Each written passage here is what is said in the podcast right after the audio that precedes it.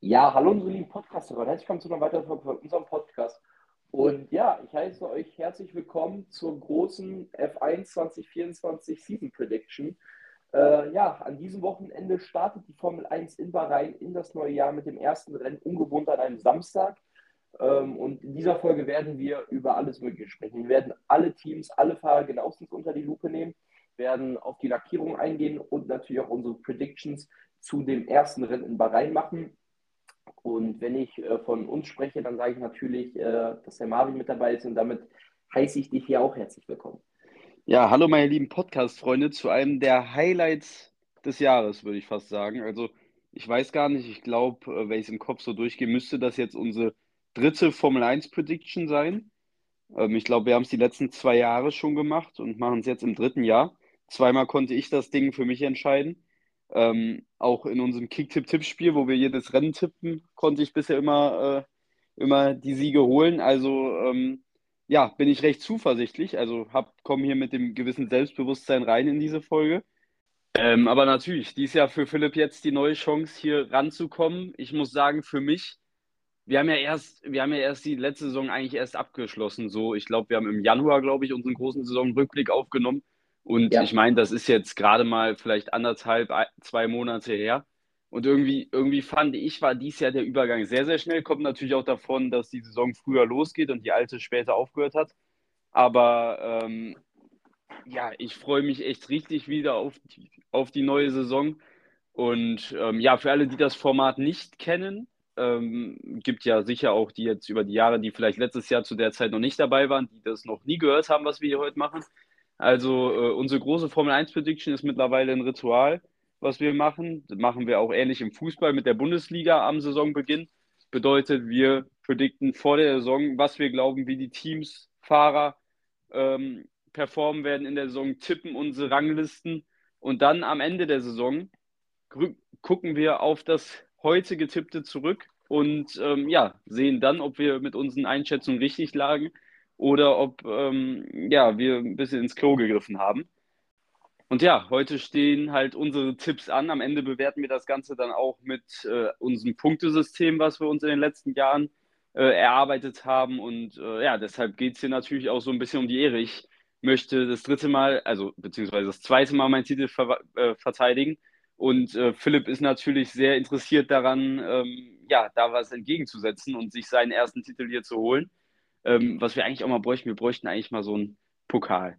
Ja, so ein Wanderpokal. Ne? Müssten wir uns ich eigentlich mein, Ich, ich habe noch von früher, als ich Fußball gespielt habe, habe ich hier noch so ein paar Pokale rumstehen. Aber das wäre ja doof. Äh, nee, da kann man mal in so einem Pokalladen. Ich, so ich glaube, ich glaube, man kann, ich glaube, so Pokale äh, kann man sich auch eigentlich für nicht recht, nicht richtig viel Geld, äh, kann man sich da, glaube ich, schon was Schönes zusammenschustern. Ja, mit ähm, so einer ähm, Plakette vorne, mit so ja, F1-Tippmeister genau. und so. Genau, den gleichen dann noch für Bundesliga und immer wenn wir Formel 1 zusammen gucken, stellen wir den hier vorne hin genau. ähm, damit man, ja. Aber ähm, ja, deshalb, hat. genau, deshalb ist hier auch einiges an Prestige drin und äh, deshalb sind wir beide natürlich auch sehr daran gelegen, ähm, dass wir hier eine gute Performance hinlegen, hält, äh, hängt viel von ab. Und ähm, ja, ich muss, ich muss persönlich sagen, ich denke, dass du auf die neue Saison ein bisschen besser vorbereitet sein wirst als ich. Ähm, ich muss sagen, ich habe bisher mich echt, also die Tests habe ich so wenig wie seit langem nicht geguckt, die letzten Jahre äh, konnte ich die Tests immer sehr, sehr äh, viel verfolgen. Ähm, das konnte ich dieses Jahr fast gar nicht. Also ich habe mir die äh, kurzen Zusammenvideos von Sky Sport angeguckt äh, für jeden Tag. Ich glaube, das waren dreimal eine Viertelstunde. Und man hat halt hier und da was gelesen. Ähm, deshalb konnte ich dann doch gut meine Prediction abgeben. Ich denke, ähm, ja, es ist ja jetzt auch nicht so, dass ich diese Saison so fu fundamental etwas ändern wird. Aber äh, nichtsdestotrotz ähm, hast du da vielleicht die eine oder andere Info mehr, was natürlich vielleicht ein Vorteil sein könnte, denn wie du auch schon angekündigt hast in den letzten Folgen, hast du dich im Gegensatz sehr, sehr viel mit den Tests beschäftigt, auch wenn man sich natürlich immer darüber streiten kann, ähm, ja, wie viel man die Tests bewerten kann und so. Deshalb äh, bin ich gespannt. Heute war auch schon das erste freie Training zum Zeitpunkt, wo wir jetzt aufnehmen. Wir haben jetzt gerade Viertel nach zwei am Donnerstag. Das erste Training war schon. dadurch, dass das Rennen ja dieses Wochenende an einem Samstag sein wird, ähm, ja, ist das Training natürlich auch vorgelagert. Morgen ist dann auch schon Qualifying. Also äh, ja, alles ein bisschen verschoben. Aber ähm, kommen wir erstmal, äh, denke ich, dann zu der Bewertung des, der Ausse des Aussehens der Autos. Ähm, ja, das ist, glaube ich, auch immer eine sehr heiße Diskussion. Ja, auf jeden Fall. Was ich noch äh, gesagt haben wollte, ich glaube, ich verliere halt meistens bei den beim Tippspiel als auch ähm, bei der weil du, weil du zu viel an, weil du zu viel die rote Brille auf hast. Genau, das stimmt. Äh, da bin ich mal gespannt, ob ich dieses Jahr wieder zu optimistisch bin. Aber irgendwie, kaum 2022, da hatte ich ja am Anfang auch recht, da war Ferrari ja sehr, sehr gut. Und das hat sich auch irgendwie so angebahnt, dass Ferrari so stark sein wird. Und da weiß ich, habe ich auf Leclerc als Weltmeister gesetzt und Ferrari Konstrukteursweltmeister. Und drum und dran am Ende war das dann doch relativ deutlich, ähm, ging da die Titel an Max Verstappen bzw. Red Bull.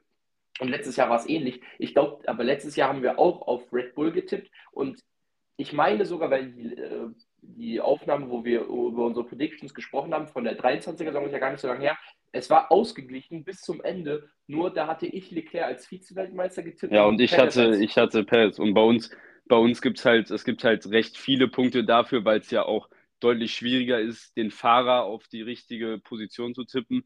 Ähm, gibt es halt äh, recht, viel, also gibt es am meisten Punkte dafür, wenn du den Fahrer genau auf den richtigen Fahrerwertungsplatz getippt hast. Ähm, und da hatte ich halt, ähm, wir hatten, glaube ich, gar nicht so, also ist es ja sehr schwierig, auf 20 Positionen genau den richtigen Platz zu erraten. Deshalb, ähm, ja, und, wenn, und ich hatte halt Verstappen und Perez äh, auf 1 und 2 und ich glaube, ich glaube, ich hätte auch so, also ohne Perez hätte ich, glaube ich, auch das Ding am Ende knapp entschieden, aber es war auf jeden Fall bis dato sehr, sehr eng zwischen uns. Ja, das, äh, das stimmt. Dann würde ich mal sagen, starten wir mit den Lackierungen rein. Und da würde ich direkt mit meinem zehnten Platz anfangen. Und den zehnten Platz äh, kriegt ganz klar. Vielleicht mal, vielleicht mal, also. Ach so, ich wollte ja, ich wollt, wollt noch kurz dazwischen grätschen. Ich wollte sagen, vielleicht erstmal so eine grundlegende Meinung insgesamt über die Lackierung dieses Jahr von dir. Ja, zum also Einstieg. Ich muss, ich muss, schon sagen, dass ich, äh, das hat, hat, man ja letztes Jahr schon zum Großteil gesehen, dass die Autos äh, deutlich mehr Carbon haben, also dass sie deutlich, äh, dass sie halt an einigen Stellen halt schwarz sind. Ähm, ja, das finde ich ein bisschen schade, weil das Ganze 2021 und 2022 noch nicht ganz so extrem zu sehen war. Vor allem 2022 waren die Autos ja ziemlich, äh, ja, hatten, hatten eigentlich alle Teams eine unterschiedliche Farbe gefühlt. Das hat mir sehr, sehr gut gefallen. Ähm, also deswegen fand ich die 2022 Autos auch extrem schön. Dieses Jahr finde ich das aber ja häufig nicht ganz so gelungen. Einfach aufgrund der Gewichtsreduzierung haben einige Teams ja auch sehr viel Carbon gesetzt. Unter anderem auch mein Team, was auf dem 10. Platz ist, was ich gerade schon erwähnt hatte, äh, McLaren, die, ähm, finde ich, vom Livery her einen kleinen Sprung nach vorne gemacht haben, weil sie das Blau ersetzt haben, was, finde ich, schrecklich aussah. Das Auto ist jetzt also fast nur in äh, Schwarz und Orange, wobei man, äh, vor allem wenn man es von der Seite sieht, noch deutlich mehr Schwarz als Orange sieht. Und ich muss sagen, ähm, 2022 fand ich das Livery mit dem Schwarz und Orange noch sehr cool bei McLaren, aber dann, desto länger sie mit dem Auto gefahren sind, fand ich es hässlicher. Und vor allem, diese Radkappen von Google Chrome, da kann man wirklich nur die Hände über den Kopf schlagen. Das ist so unfassbar hässlich und das passt auch gar nicht zu dem Auto. Ähm, deswegen äh, kriegt McLaren dort den zehnten Platz. Ich hoffe irgendwie, sie holen irgendwann mal die äh, Chrome Livery zurück, die sie ja von 2006 bis 2013 hatten. Sie hatten ja letztes Jahr beim Silverstone Grand Prix diese Speziallackierung, die hat mir sehr gut gefallen. Oder auch das Triple Chrome Livery hatten sie auch. Also letztes Jahr, ich glaube, drei oder vier Special Designs sogar. Die waren allesamt deutlich besser als das, was sie dieses Jahr haben.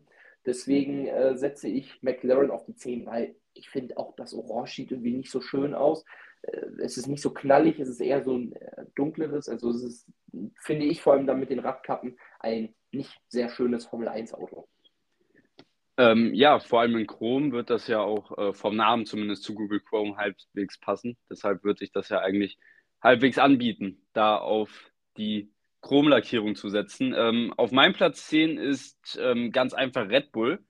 Und ähm, das nicht, weil sie unbedingt das hässlichste Design haben. Ich finde, äh, an sich hat der Red Bull eigentlich äh, ein halbwegs äh, schönes Design. Also ich finde es eigentlich ein geiles Auto jedes Jahr.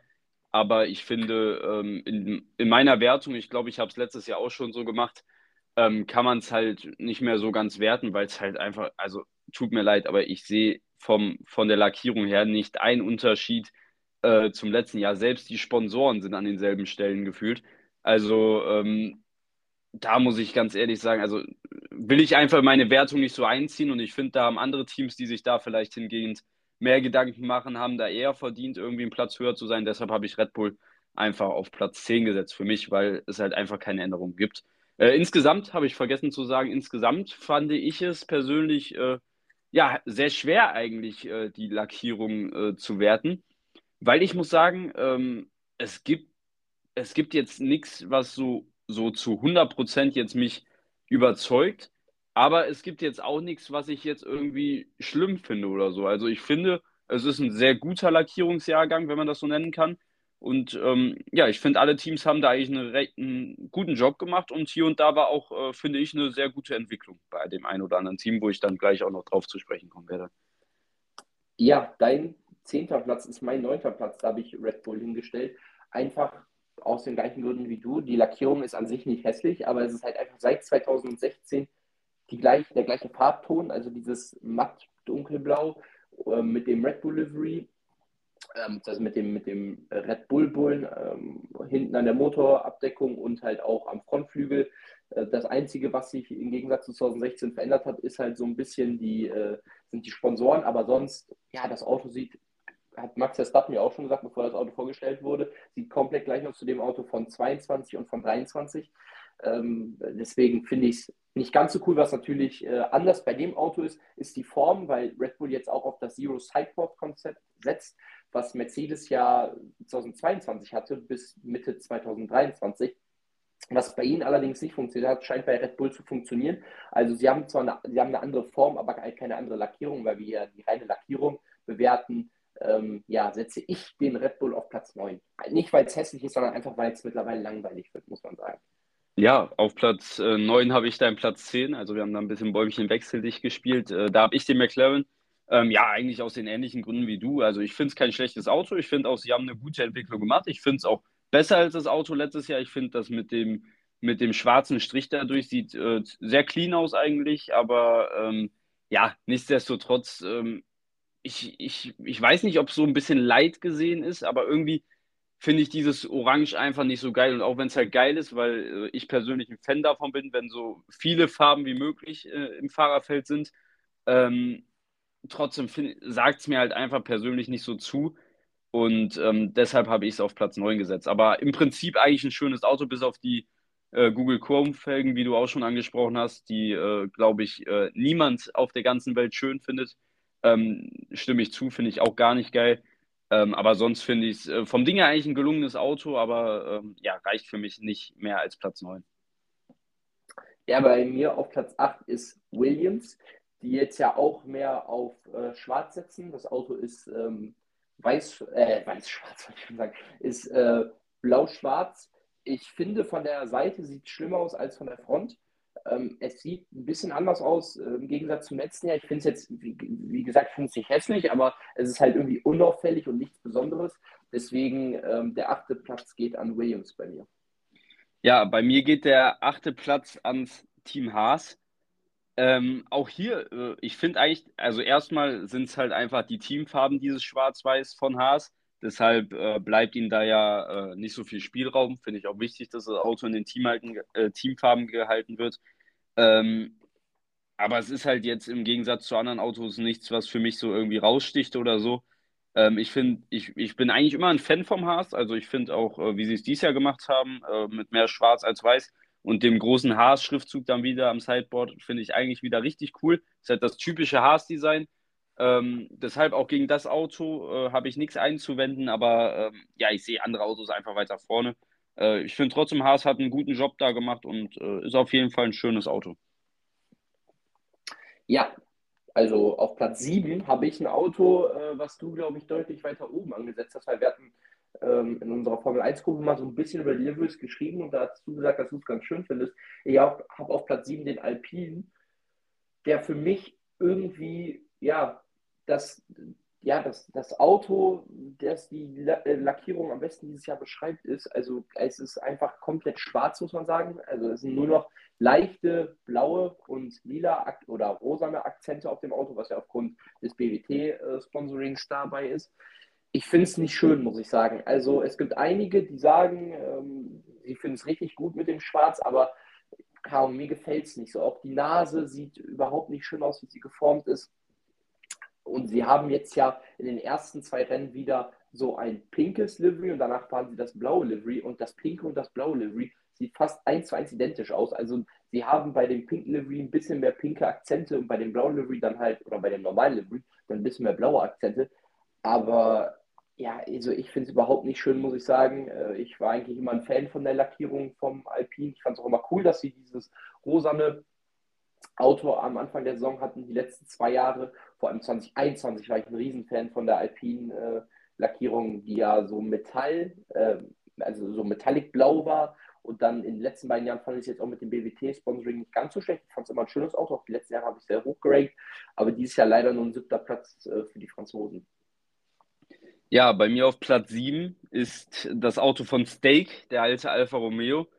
Und ähm, ja, das ist, das ist echt ein Auto, wo ich mich echt, ähm, wo ich mich echt sehr, sehr schwer getan habe, wo ich es einordnen soll. Ähm, also erstmal mit Alfa Romeo ist eigentlich jedes Jahr eins meiner Lieblingsautos weggegangen, weil ich einfach dieses, vor allem mit diesem, mit diesem Dunkelrot, ich habe die Farbe einfach geliebt. Äh, mit so Farben kriegt man mich. Und ähm, deshalb war der Alpha, finde ich, immer ein, einer der Top-Autos für mich. Ähm, jetzt tritt Steak in diesem hellgrünen, neongrünen äh, Schwarz auf. Auch da sehr, sehr viel Schwarz am Auto. Ähm, und ich tue mich echt schwer, wie ich es äh, äh, sagen soll. Also ähm, beim ersten dachte ich, es ist einfach ein My-Team-Auto aus dem, äh, dem F1-Game, auch für die PlayStation oder sonst was. Ähm, aber als ich es auf der Strecke hin und wieder gesehen habe, fand ich es eigentlich dann doch auch irgendwie gar nicht so schlecht. Ähm, deshalb, also ich glaube, es ist gewöhnungsbedürftig, aber ich glaube, es könnte auch so ein Nachtrennen oder so, könnte es ganz cool aussehen. Und äh, vor allem sticht bei diesem Auto dieses Hellgrün so heraus, dass man, dass es für einen eigentlich wirkt, als ob das ganze Auto hellgrün ist äh, und nicht äh, schwarz. Also äh, deshalb finde ich, hat man es da eigentlich gut verpackt, auch wenn man das Auto sehr schwarz hat sieht es eigentlich so in der TV-Kamera, also sticht raus. Es sieht jetzt nicht aus wie ein anderes schwarzes Auto. Deshalb, ähm, trotz dass da viel schwarz ist, hat man das, finde ich, sehr gut verpackt. Trotzdem habe ich mich schwer getan, es einzuordnen und habe es deshalb auf Platz 7 eingeordnet, weil irgendwie gefällt es mir, irgendwie aber auch nicht. Ich habe mich da echt schwer getan, aber ähm, ich finde, es ist halt was Neues. Sie haben sich was getraut und äh, es ist eigentlich ganz gut gelungen. Ja, mein Sechster Platz geht an das Haas-Team, die hoffentlich dieses Jahr äh, diesen Platz vielleicht auch mal in der Konstrukteurswertung holen würden, wäre für Nico Hülkenberg aus deutscher Sicht sehr, sehr, sehr, sehr gut. Ich habe ja auf Platz 6. Ich finde das Livery, muss ich sagen, echt schön. Also in dieses äh, weiß-schwarz gefällt mir einfach. Habe ich auch letztes Jahr schon gesagt. Mit dem MoneyGram-Sponsoring ist natürlich ein bisschen mehr schwarz jetzt geworden im Gegensatz zum Vorjahr, auch wenn man dort einfach Gewicht sparen will benutzt man dort dann mehr Carbon als auch in der Vorsaison. Aber ich muss sagen, mir gefällt es. Also ähm, auch diese leichten roten Akzente, die da mit dabei sind, finde ich sehr, sehr cool. Deswegen äh, Haas auf Platz 6. Ja, auf meinem Platz 6 ist das Team Williams. Ähm, ich muss sagen, äh, ich finde diesen Switch, den Williams gemacht hat, zu diesem dunkelblauen, äh, ich bin mir nicht sicher. Ich glaube, sie haben das jetzt das dritte Jahr schon. Oder war ja. es letztes Jahr das erste Jahr? Ähm, ja, das dritte Jahr, glaube ich, jedenfalls haben sie jetzt diesen, äh, dieses dunkelblau. Und ich finde ich es einfach, es gefällt mir einfach. Ich, ich glaube, letztes Jahr war es cooler. Äh, was dies Jahr äh, das Auto so ein bisschen kaputt macht, ist so dieses Duracell da oben und dann dieses, dieses Bronze oder was das ist. Das finde ich nicht so schön gelungen. Aber ansonsten finde ich es eigentlich ein ganz schönes Auto. Ich finde find das cool mit diesem Blau, mit diesen Dreiecksmustern, die man da ja eigentlich am Hauptteil des Autos so ziemlich hat. Und äh, sage mir ziemlich zu mit den blauen Übergängen, die man da auch immer wieder hat, von einem helleren Blau zu einem dunkleren Braun, äh, Blau. Ähm, deshalb finde ich einfach ein gelungenes Auto, hat Ähnlichkeiten zu letztem Jahr, ähm, aber finde ich gut und deshalb mein Platz 6.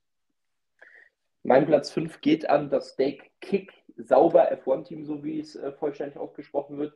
Ähm, ich muss sagen, ich bin ein Fan von der neuen Lackierung, weil es einfach mal was anderes ist. Du hast gesagt, es erinnert so ein bisschen an ein My-Team-Auto aus, aus dem Videospiel. Ich muss sagen, mir gefällt es sehr, sehr gut, weil, wie gesagt, es ist was anderes. Dieses Neongrün gefällt mir, vor allem, wie du es auch schon gesagt hast, in, äh, oder bei Nachtrennen könnte das sehr, sehr cool aussehen. Sehen wir dann ja auch direkt in Bahrain dann am Wochenende. Also mir gefällt es, äh, vor allem dann auch mit äh, Bottas und Judy immer coole Helmdesigns haben, äh, wird das auf jeden Fall ein schickes Auto sein, deswegen ein verdienter fünfter Platz. Ja, auf meinem Platz 5 ist Aston Martin. Und ähm, ja, ich habe mich die letzten Jahre äh, als einer der größten Fans von dieser Lackierung, von diesem Grün, ähm, ausgesprochen. Ähm, aber ich habe sie jetzt auf Platz 5 getippt, weil für mich auch dort ist es eigentlich nahezu dasselbe Auto ähm, wie letztes Jahr. Für mich persönlich ist irgendwie, habe ich so ein bisschen das Gefühl, der Grünton ein bisschen anders geworden. Ja, ein bisschen dunkler, glaube ich. Ja, also irgendwie, ich weiß nicht, also er hat mir letztes Jahr ein bisschen mehr zugesagt. Ich finde es, irgendwie ist es so, ich bin mir nicht sicher, wie ich es beschreiben soll, aber er hat mir letztes Jahr einfach an einem Formel-1-Auto mehr zugesagt irgendwie. Und ähm, ja, generell die Veränderungen sind nicht groß. Die einzige Veränderung ist, dass man oben auf dem Sideport, Sideport glaube ich, auch Carbon hat. Ähm, ansonsten ist es eigentlich auch dasselbe Auto. Und deshalb habe ich es ähm, auf Platz 5 getippt, auch wenn es mir immer noch sehr gut gefällt. Äh, auf Platz 4 habe ich Mercedes die sich ja entschieden haben, mal etwas ganz anderes zu machen. Äh, Finde ich eigentlich auch äh, echt ganz gut, was äh, die äh, Stuttgarter sich dort haben einfallen lassen. Es ist ein silber-schwarzes Auto. Mercedes ja in der letzten Saison mit dem schwarzen Livery unterwegs gewesen, genauso wie 2020 und 2021. Ähm, wahrscheinlich auch, um dort Gewicht zu sparen der vergangenen Saison. Aber 2022 und ja auch die Jahre davor hatte Mercedes logischerweise immer ein silbernes Auto, weil Mercedes ja ein Silberpfeil ist das Auto, die Autos sind immer silber. Äh, ja, dieses Jahr hat man sich entschieden, einen Mix aus beiden zu machen. Äh, ich finde es von der Front sieht es echt cool aus. Auch die Form des Frontflügels gefällt mir sehr. Und wenn ich von vorne auf das Auto gucke, sieht es so ein bisschen aus wie so ein Mercedes von 2017, muss ich sagen. Auch die Petrola-Streifen, finde ich, sehen cool aus. Und von der Seite erinnert es äh, mich ein bisschen zu sehr an den Haas der Vorsaison.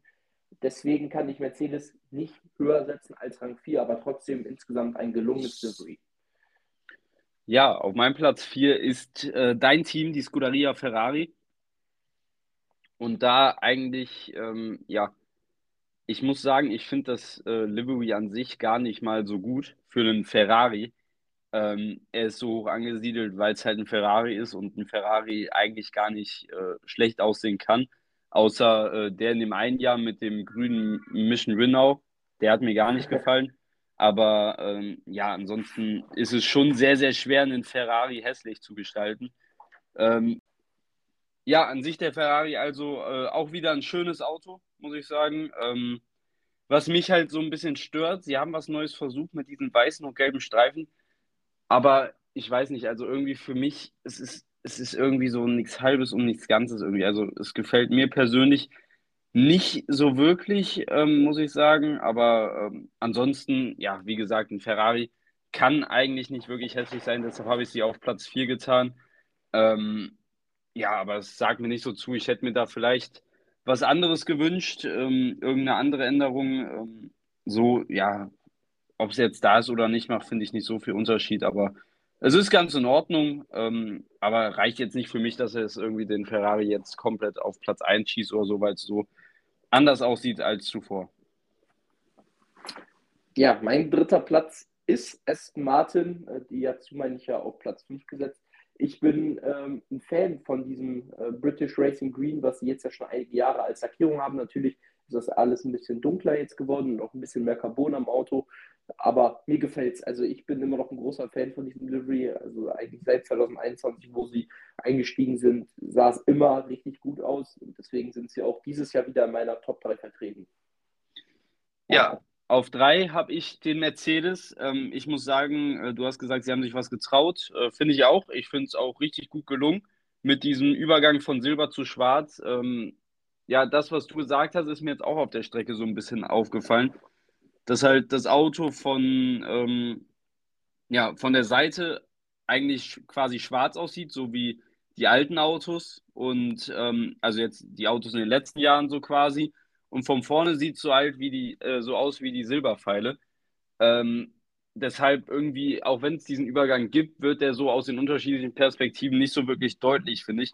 Das hätte man vielleicht noch irgendwie äh, anders designen können. Dann wäre es, finde ich, noch cooler gewesen, wenn man das irgendwie von allen Sichten so diesen Übergang gesehen hätte.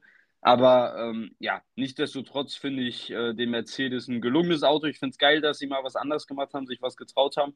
Hätte ich so nicht mit gerechnet, muss ich sagen. Aber äh, finde ich echt gelungen, deshalb äh, mein verdienter Platz 3. Mein zweiter Platz geht an Visa Cash App Racing Bulls, beziehungsweise sie werden jetzt ja von den Medien nur noch Racing Bulls genannt. Ähm, hat, ich habe ich heute gehört von Sascha Roos, dem Kommentator von Sky, dass man äh, nur Racing Bulls zu dem Team sagen wird. Hat den zweiten Platz, einfach weil das Auto, finde ich, wunderschön ist. Es gibt richtige Nostalgie-Kicks, finde ich, mit dem ähm, Livery, was sehr an den Toro Rosso von 2017 bis 2019 erinnert. Es sieht wunderschön aus. Ich finde auch die weißen Akzente tatsächlich echt schön, die äh, vorne sind, die ähm, knapp hinter den Vorderreifen ist, mit diesem Hugo-Aufschrift. Das sieht richtig, richtig schön aus. Deswegen ein zweiter Platz. Auch der silberne Bulle, der ähm, auf der Motorabdeckung ist, sieht richtig, richtig sexy aus. Deswegen finde ich das zweitschönste Auto im Feld. Ja, auf zwei ist bei mir der Alpine. Du hast angesprochen, er wird bei mir sehr weit oben sein. Und ähm, ja, das ist er auch. Ähm, klar, das mit dem Carbon ist auf jeden Fall ein Nachteil äh, an, an für sich. Fand ich es auch besser mit Farbe, weil, wie vorhin auch schon angesprochen, ich finde es besser, wenn mehr Farben im Feld sind. Und ähm, ja, es, dieses Blau war einfach eine Farbe, die sonst kein Team hatte und es ist einfach rausgestochen. Ähm, aber ich finde, wie sie es gemacht haben, finde ich richtig geil. Ich finde die Formen, die sie angewendet haben, die Farbverläufe, ich finde, das passt alles richtig gut zusammen und sieht richtig cool aus. Ähm, sie haben es auch an den Reifen, finde ich, besser gemacht als zum Beispiel McLaren mit diesem Blau und dem hinten Pink. Das haben sie auch schon die letzten Jahre, glaube ich, so ähnlich gemacht. Ähm, finde ich, rundet das Auto richtig gut ab und ich, ich, ich finde es einfach ein richtig geiles Auto. Auch da hat man sich was getraut und ähm, so in der Art haben wir, glaube ich, noch nie ein Formel 1 Auto gesehen. Und ähm, deshalb finde ich, find ich, ich finde es richtig cool, auch wenn man sich natürlich über die Carbon-Sache streiten kann. Äh, das macht das Ganze so ein bisschen negativ natürlich. Ähm, muss man auch mal gucken, inwiefern die Formel 1 das so weiterhin zulässt. Ähm, also wäre vielleicht auch angebracht, da vielleicht mal eine Regeländerung zu machen, dass man ähm, nicht durch die Farbe irgendwie Gewicht verringern sollte, weil sonst haben wir bald ähm, alle Autos in der Formel 1 schwarz und ich finde, ähm, das ist nicht das, was die Formel 1 sein sollte. Und deshalb finde ich ähm, aber trotzdem den Alpine richtig geil geworden, gefällt mir richtig gut. Hätte ich auch nicht mit gerechnet, dass sie es so machen. Ähm, also kam sehr unerwartet. Und ähm, ja, mir gefällt das Design richtig gut, anders als dir. Aber ähm, ja, ich finde es einfach gelungen. Ja, und mein verdienter erster Platz geht natürlich an die Scuderia Ferrari. Wie soll es auch anders sein? Ich glaube, ich habe noch nie bei diesem Ranking Ferrari nicht auf Platz Geht direkt weiter mit der Brille. Geht direkt weiter mit der Brille. Ja, also bei, es, ist, es ist einfach so, auch wenn ich mir die Ferrari Straßenautos angucke, es gibt keinen Ferrari, okay, es gibt sicherlich einen Ferrari, der, äh, der, der jetzt nicht so schön ist, zum Beispiel der Purosang, der SUV Ferrari, finde ich, finde ich jetzt nicht so schön, aber äh, ich muss sagen, auch eigentlich von den Straßenautos, ich finde fast jeden Ferrari bildschön und so auch dieses Auto. Ähm, es ist halt ein helleres, ein, ja, doch so ein bisschen helleres Rot als noch beim F175, dem 2022er Auto, aber ein bisschen dunkler als beim Vorgänger, beim SF23. Und ich finde es echt schön, ähm, diese, diese gelben und äh, weißen Striche, die auf dem Auto sind, passen sehr, sehr gut. Äh, das erinnert ja so ein bisschen an den Ferrari 409P, an das Auto, was letztes Jahr in Le Mans gewonnen hat. Also Ferrari will da auch ähm, in diesem Gelb ähm, jetzt ein bisschen mehr angreifen. Auch ähm, in der Hypercar-Serie ist das Auto ja sogar noch mehr gelb geworden dieses Jahr, auch was das Livery angeht. Das Einzige, was ich finde, ich nicht ganz so cool finde, ist, dass der Heckflügel schwarz ist. Den hätte man, finde ich, wie in Las Vegas weiß machen sollen. Das sah richtig, richtig cool aus. Aber alles in allem ein wunderschönes Auto. Wenn es jetzt auch noch schnell ist, wäre wär echt cool. Auch die äh, Radkappen, dass die ähm, diesen äh, rot, weiß und gelben Farbton haben, finde ich, sieht sehr, sehr cool aus. Das hebt das Auto nochmal von den anderen Autos ab. Also der äh, McLaren und der Ferrari sind die einzigen, die keine schwarzen, äh, wobei der, der Steak F1 auch, äh, das sind die einzigen drei Autos, die keine komplett schwarzen Radkappen haben. Das äh, finde ich sehr, sehr cool, passt zum Auto. Der Alpine auch nicht. Der, ah, ja, der Alpine, stimmt, der hat äh, blau, ne? Ja. Aber sonst die anderen, die meisten anderen haben das und beim Ferrari fällt es auch aufgrund des Roten einfach nochmal mehr auf. Und es ist halt wenig Carbon an dem Auto, also wenig, äh, wenig Schwarz an dem Auto. Also man hat dort äh, Inspiration aus den, von den Liveries von äh, Monza und Las Vegas letztes Jahr genommen, was ich cool finde. Auch der Ferrari-Schriftzug, der weiterhin hinten auf dem Heckflügel bleibt, ähm, ist auf jeden Fall sehr, sehr cool. Das war ja beim F175 so ein bisschen das, was so gefehlt hat, dass der Heckflügel so leer war, aber bei den nachfolgenden Autos, also den drei Liveries von letzter Saison, war das dann draufgeschrieben und auch dieses Jahr finde ich es cool. Man hätte es vielleicht noch in Gelb machen können, das hätte dann noch ein bisschen besser ausgesehen, als hätte man, als wie das weiß jetzt, aber insgesamt natürlich der Ferrari bei mir auf Platz 1. Es ist halt einfach ein Ferrari und ein Ferrari Formel 1 Auto finde ich persönlich ist immer schön.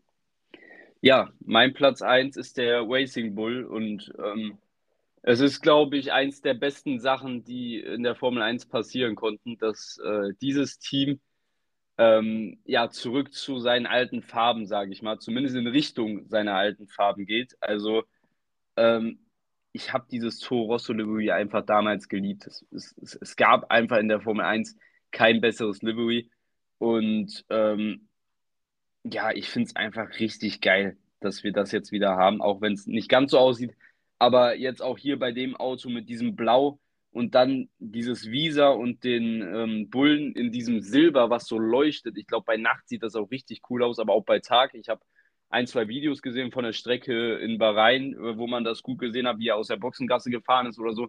Das sieht richtig, richtig cool aus in Real Life.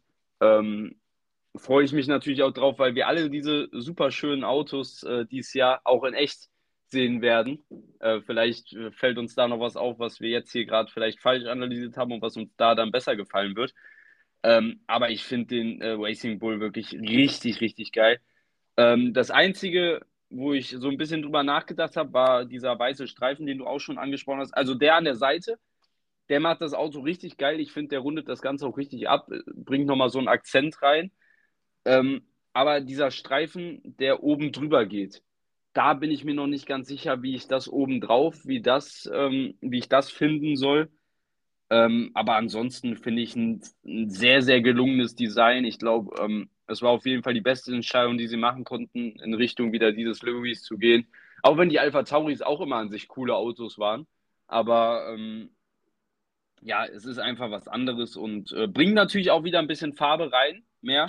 Die Alpha Tauris waren ja eher so weiß, würde ich sagen, weiß und dann halt auch eher wieder schwarz, die andere Farbe. Äh, das war so ein ganz, ganz dunkles, mattes Blau. Ähm, aber so finde ich es äh, richtig geil und gefällt mir auf jeden Fall sehr, das Auto. Und deshalb, ähm, ja, mein Platz 1. Ja, damit haben wir dann, glaube ich, oder was heißt glaube ich, damit haben wir die Fahrzeuglackierung abgehakt für dieses Jahr, haben ja einige unterschiedliche Plätze dort. Mal gucken, ob auch die schönsten Autos die schnellsten Autos sind. Also ich denke mal jetzt nicht, dass der Red Bull nur, weil er bei uns auf Platz 9, was die Liveries angeht, auch auf Platz 9 in der äh, Konstrukteurswertung landen wird. Aber man sagt ja, äh, schöne Autos fahren, äh, fahren auch schnell. Dann äh, hoffe ich mal, für, für Ferrari geht das äh, besonders, auch wenn man sagen muss, was ich das letztes Jahr auch gesagt habe, das Auto war dann nicht sonderlich schnell. Aber ja, dann würde ich mal sagen, äh, machen wir das jetzt folgendermaßen. Wir gehen unsere Konstrukteurswertung durch ähm, und sagen dann halt zu den Teams und zu den, zu den Teams, ja, und den Fahrern was und sagen dann, wenn wir über das Team sprechen, also zum Beispiel, wenn wir jetzt über Ferrari sprechen, dann auch direkt auf welchen Platz wir denken, äh, wo die Fahrer landen werden. Ähm, dann äh, haben wir einfach das alles direkt beieinander und müssen dann nicht jetzt äh, separat die Teamwertung und dann noch die Fahrerwertung ähm, aufzählen. Und ja, ich würde sagen, ich überlasse dir mal den Vorrang. Du kannst mal mit deinem zehn platzierten Team in der Konstrukteurswertung anfangen. Ja, ähm, mein Platz 10 ist äh, nicht Red Bull, wie ich es in der Livery-Wertung getan habe, äh, gewertet habe, sondern äh, das Team Haas.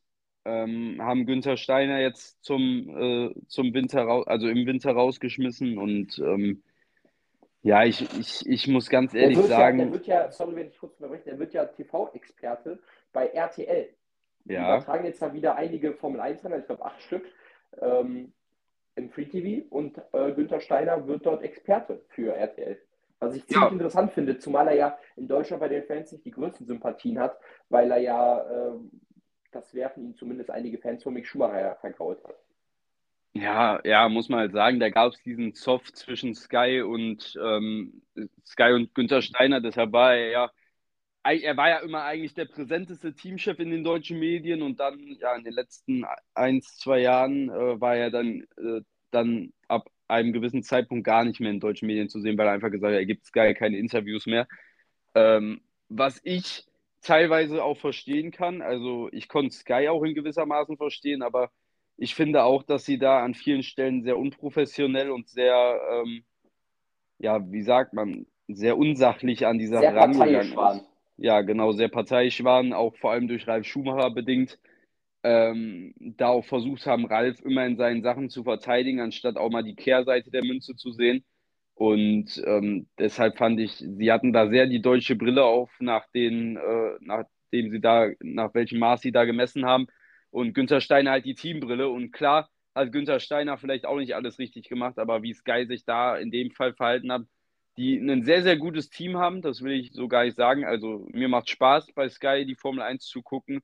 Äh, ich habe früher immer die Formel 1 auf RTL geguckt, aber ähm, ja, ich habe wirklich gar kein Problem, die Rennen jetzt auf Sky zu gucken. Ich werde sie vermutlich auch einfach weiterhin auf Sky gucken, einfach auch, weil dort halt einfach keine Werbeunterbrechungen und so sind auch wenn RTL natürlich ein immenses Nostalgie-Feeling ist und äh, wir hier und, hier, hier und da bestimmt da auch mal wieder einschalten werden, ähm, ja, finde ich Sky einfach allein schon, weil da keine Werbung ist und ähm, ja, auch mit Sascha äh, vor allen Dingen äh, finde ich es einfach sehr, sehr geil und ähm, deshalb muss ich sagen, haben sie es gut ersetzt, aber in dem, in dem, in dem Fall haben sie es, finde ich, ähm, nicht, äh, nicht so gemacht, wie sie es sonst handhaben. Und äh, das fand ich sehr unkorrekt von Sky.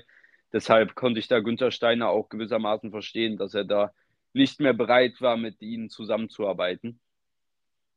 Und ähm, ja, nichtsdestotrotz zum Team Haas kommen wir, die ich auf Platz 10 gewertet habe. Ähm, ich sehe einfach nicht, dass Haas irgendwelche Fortschritte macht, muss ich ganz ehrlich sagen. Also es gab nicht mehr Geld ähm, fürs Team. Ich, ich sehe jetzt auch nicht in den Training oder in äh, den anderen, ähm, in den Tests, dass sich da irgendwas entwickelt hat. Die Reifenproblematik soll wohl immer noch teilweise da sein. Also da scheint man nicht so wirklich die richtigen äh, Hebel gefunden haben, um das äh, aufzubessern, was ja auch die größte Problematik war. Ich meine, wenn man sich an die Rennen letztes Jahr erinnert, Team Haas war in den, in den, in den Qualifies, vor allem im Namen von Hülkenberg, richtig oft im Q3 dabei. Aber im Rennen war, hat er dann einfach mit stumpfen Waffen gekämpft und ähm, ja, am Ende gewinnst du einen, keine Punkte im Qualifying. Und deshalb, ähm, ja, sage ich, wird sehr, sehr schwere, eine sehr, sehr schwere Saison fürs Team Haas. Ich tippe äh, Magnussen auf Platz 19 und Hülkenberg auf Platz 17. Ähm, Magnussen hat mich letztes Jahr sehr, sehr enttäuscht. Ich glaube auch nicht, dass er dieses Jahr da wirklich ansetzen kann. Ähm, bei Hülkenberg rechne ich damit, dass er vielleicht irgendwie ein oder zwei Rennen hat, wo er irgendwie mal in die Punkte fährt äh, und da äh, drei, vier Punkte mitnimmt vielleicht, äh, deshalb er den Vorschuss hat. Aber ansonsten wird das, glaube ich, auch von Hülkenberg ähm, ja jetzt nicht so die Saison werden, aber auch einfach, weil das Auto, glaube ich, im Gegensatz zu den anderen Autos, vor allem so zu der Top 6, sage ich mal, Top 7, nicht so viel hergeben wird. Ja, da haben wir eine ziemlich gleiche Ansicht. Also ich sehe auch Haas auf dem zehnten Platz. Allein schon die Aussagen vom neuen Teamchef, ähm, entschuldige bitte, wenn ich den Namen falsch ausspreche, Matjatsu heißt er, glaube ich, ähm, der ja lange Zeit Renningenieur von Roman Grosjean war, hat ja auch schon bei der Präsentation des Autos gesagt, dass man ähm, nicht erwartet, dass man weit vorne sein wird, sondern dass man äh, ja eigentlich das letzte Team im Grid sein wird. Kann natürlich sein, dass er ziemlich tief stapelt.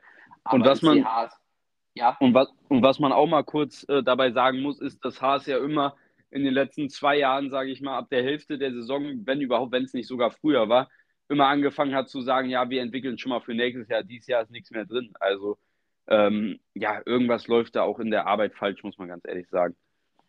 ja, man hatte eigentlich so ein bisschen diese Aufbruchstimmung Anfang 22 mit den neuen Regularien, wo man super die Saison gestartet ist. Vor allem Kevin Magnussen, der ja zurückgekommen ist und dort direkt abgeliefert hat. Aber ja, selbst in der 22er-Saison lief es dann ab Mitte, also Mitte der Saison hat Mick ja nochmal ein bisschen Punkte geholt, aber dann lief es ziemlich schlecht. Letztes Jahr ist man schlechter in die Saison gestartet als 22. Äh, man hat ja mit Hülkenberg in diesem Chaosrennen in, äh, in Melbourne ein Rennen, wo er gepunktet hat. Aber danach kam auch ziemlich wenig. Also ich erinnere mich, im Sprint hat er manchmal nochmal gepunktet. Und ich glaube, nach dem Sprint in Österreich waren ja noch, ich glaube, 12, 13 Rennen. Und Magnussen ist einmal noch in die Punkte gefahren in Singapur und sonst hat das Team gar keine Punkte mehr geholt, soweit ich mich erinnern kann. Also eine ziemlich erschreckende zweite Saisonhälfte für Haas. Und äh, du sagst es, Günther Steiner weg, ähm, den wir auch äh, hier im Podcast häufiger mal kritisiert haben, dass er mehr Showman als ein richtiger Teamchef ist. Aber ich weiß jetzt auch nicht, ob äh, Matiazzu der richtige Mann ist. Natürlich, er kennt das Team sehr, sehr gut. Das ist auf jeden Fall schon mal ein positiver Faktor. Man hat auch gesehen mit Teamchefs äh, wie Andreas Della, der aus der Technikabteilung jetzt Teamchef bei McLaren wurde, dass sowas funktionieren kann. Man hat allerdings auch das Gegenteil bei Mattia Binotto gesehen, äh, bei Ferrari. Ähm, deswegen ist das schwer zu sagen, aber ich weiß nicht, ob er wirklich diese, diese Führungsqualitäten hat wie ein Günther Steiner der zwar ja ziemlicher, also um den es immer sich drehen muss, aber er ist, ich, er war trotzdem irgendwie, man hatte das Gefühl, er ist Leader des Teams und das Gefühl habe ich bei Matthias momentan noch nicht. Und das äh, bleibt abzuwarten. Ich sehe für Haas eine sehr, sehr schwere Saison ähm, 2024. Also sie hatten zwar bei den Testfahrten die meisten Runden abgespult, das Auto war zuverlässig, aber ja, letztes Jahr war das Auto ähm, ja, wobei sie hatten schon einige Ausfälle, aber an sich war das Auto jetzt auch nicht das unzuverlässigste, glaube ich, im Feld. Und trotzdem äh, haben sie keine Punkte geholt. Und ich meine, es bringt dir nichts, wenn du ein zuverlässiges Auto hast, das aber langsam ist. Deswegen sehe ich Haas auf Platz 10, Kevin Magnussen auf Platz 20, Nico Hülkenberg auf Platz 18. Ähm, ich hoffe für Hülkenberg, dass er dann nach der Saison Haas verlassen kann in, den, in Richtung irgendwie vielleicht Alfa Romeo, äh, ich weiß ja nicht mehr Alfa Romeo, aber sauber, sage ich jetzt mal, und dann mit der Option 26 ähm, dann zu, äh, dass das Team dann zum Werksteam von Audi wird. Ähm, zusammen vielleicht dann mit Carlos Heinz oder sonst irgendwem, weil ich denke mal, dass äh, Sauber sich nach der Saison von beiden Fahrern Bottas und äh, Guanyu auch trennen wird, um dann schon mal für den Aufbau von Audi bereit zu sein. Aber das ist noch Zukunftsmusik. Haas bei mir auf Platz 10, Magnussen auf 20, Hülkenberg auf 18.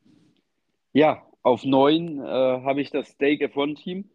Ähm, ja, auch da, also man hatte da auch diesen Positivaufschwung zum Anfang der Regeländerung, hat da vor allem im Namen von Bottas äh, hier und da Punkte geholt. Ähm, aber ich glaube auch in diesem Jahr, dass man eher einen Schritt zurück machen wird. Ich glaube, man hat ja letztes Jahr zumindest äh, Alpha Tauri zu dem Zeitpunkt noch geschlagen. Ähm, aber ich glaube, dieses Jahr ähm, ja, wird schwer. Man hat bei Stake äh, generell hat sich ja an dem Auto nicht so viel geändert. Ähm, auch wenn jetzt ein anderer Name draufsteht, ist ja an für sich das gleiche drin. Ähm, was man die letzten zwei Jahre immer wieder hat, ist äh, vor allem viele Ausfälle auch. Und ähm, ja, bin ich mal gespannt, wie man dies Jahr natürlich handeln, das handeln wird. Das hat ihnen auf jeden Fall in den letzten Jahren einige gute Platzierungen auch durchaus kaputt gemacht.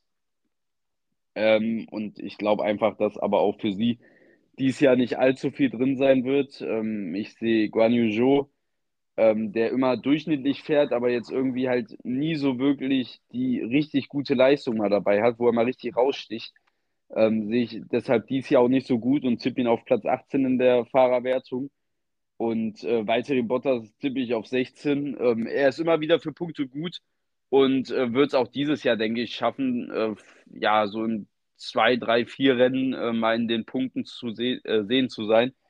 Ähm, deshalb denke ich, wird er auch wieder seinen jüngeren Teamkollegen schlagen. Und dann, ähm, ja, finde ich, muss man gespannt sein, äh, wie es dann, dann in den nächsten Jahren weitergeht. Du hast es gesagt, auch im Hinblick dann auf den Wechsel zu Audi äh, wird man sich da mit Sicherheit vielleicht auch schon nächstes Jahr äh, drauf ausrichten. Kommt natürlich auch darauf an, wie die Vertragssituation ist. Kommt auch darauf an, äh, wie die Fahrer das sehen. Also einen Bottas könnte ich mir durchaus vorstellen, dass er nochmal irgendwo anders äh, einen, äh, einen Platz bekommt. Da waren ja auch mal ganz, ganz leise Gerüchte äh, darüber, dass er zweiter Fahrer hinter George Russell wird im Mercedes. Ähm, was ich, finde ich, äh, definitiv anbieten würde, weil als zweiter Fahrer hat er bei Mercedes immer einen guten Job gemacht. Man ich finde, man weiß bei Bottas einfach, was man kriegt. Auch jetzt bei Stake bringt er eigentlich immer solide Leistungen, ähm, halt dem Auto, der Autoleistung entsprechend. Viel mehr ist mit dem Auto auch nicht wirklich drin. Ähm, ja, und deshalb finde ich, wäre das durchaus schon eine gute Option. Kommt natürlich auch darauf an, wie er jetzt vor allem die erste Hälfte der Saison fährt. Ähm, und bei Guan Yu Zhou muss ich sagen, ähm, ja, wenn ich da dies Jahr jetzt ähm, eine Steigerung kommt, er nicht auf sich aufmerksam macht, ähm, glaube ich, dass es für ihn schwer wird, äh, weiterhin Fuß zu fassen in der Formel 1. Ähm, denn es ist dann äh, ja sein zweites, sein zweites Jahr, ne? oder drittes schon? Es ist sein drittes, äh, 22. Drittes. Stimmt, ja, stimmt, drittes Jahr. Es ist dann schon sein drittes Jahr dann dieses Jahr. Und ähm, ich finde so, das dritte ist so ein bisschen das entscheidende Jahr. Und im ersten Jahr vor allem und dann auch im zweiten hast du vielleicht noch so ein bisschen Welpenschutz. Aber im dritten muss dann was kommen. Und ähm, ja, ich sehe ihn aktuell nicht so in der Lage, dass er das dieses Jahr bringen wird. Und äh, ich finde, dann hat, auch wenn er immer solide Leistung bringt, aber ich finde, dann haben andere Fahrer, die von unten drücken, die vielleicht nicht die Chance haben auf dem Formel-1-Platz, ähm, haben dann vielleicht auch mal mehr die Chance verdient, in der Formel 1 äh, eine Chance zu kriegen. Und äh, bin ich auf jeden Fall gespannt, wie sich das entwickelt. Ja, da haben wir schon mal die erste Abweichung. Ich habe auf Platz 9 Williams, die bei den Testfahrten ja nicht ganz so stark aussahen. Letztes Jahr haben sie vor allem im Namen von Alex Albin ja einen Sprung gemacht, im Gegensatz zur 22er-Saison. Aber ich sehe ähm, auch aufgrund von Logan Sargent das Team einfach insgesamt schwächer als andere Teams wie zum Beispiel Stake.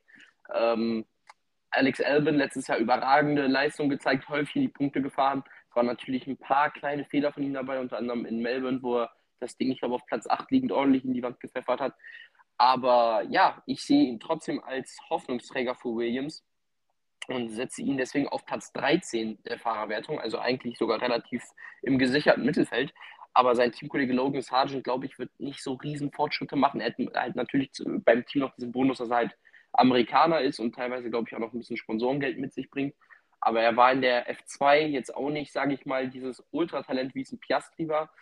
Und er hat letztes Jahr bis auf einen einzigen Punkt keine Punkte geholt, hat das Auto häufig zerlegt. Deswegen äh, sehe ich aufgrund des äh, Sargent-Faktors Williams ähm, nur auf Platz 9, denke aber, dass man ähm, auf der guten Arbeit von letzten Jahr aufbauen wird und dass man auch einige Rennen haben wird, wo vor allem Elben dann in die Punkte fahren wird. Und ich glaube, man wird circa sich auf, dem gleich, auf der gleichen Ebene begeben wie letztes Jahr. Dieses Jahr bei den Testfahrten sah man äh, vor allem, was die Zuverlässigkeit angeht, nicht ganz so gut aus. Man hatte einige Probleme am Auto. Das Team mit den meisten Problemen war Williams. Mal gucken, äh, inwieweit sich das auf die Saison beziehen wird. Deswegen, ja, auch weil die Testen, was die, was die Zeiten angeht, nicht so stark aussah, wie zum Beispiel es bei ähm, Alfa Romeo beziehungsweise sauber der Fall war, sehe ich sie ähm, auf Platz 9 und ja, Sargent auf dem 19. Platz, Elvin auf dem 13. Ja, auf Platz 8 habe ich Team Williams. Ähm, ja, ich sehe sie ähnlich, nicht so wirklich gut wie du.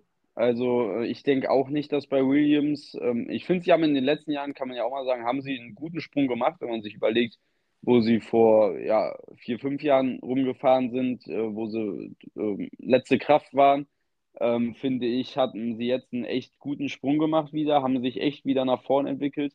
Ähm, natürlich waren da wichtige Bestandteile aus George Russell zu seiner Zeit und äh, jetzt Alexander Albin die natürlich auch mit ihren starken Leistungen und auch mit den Leistungen, wo sie vielleicht das Auto ein bisschen überperformen, äh, natürlich das Team auch punktemäßig nach vorne gebracht haben. Ähm, aber ich glaube, dieses Jahr äh, hat man nicht so wirklich eine Entwicklung geschafft. Ich denke, dass man relativ auf dem Stand bleiben wird, wo man war.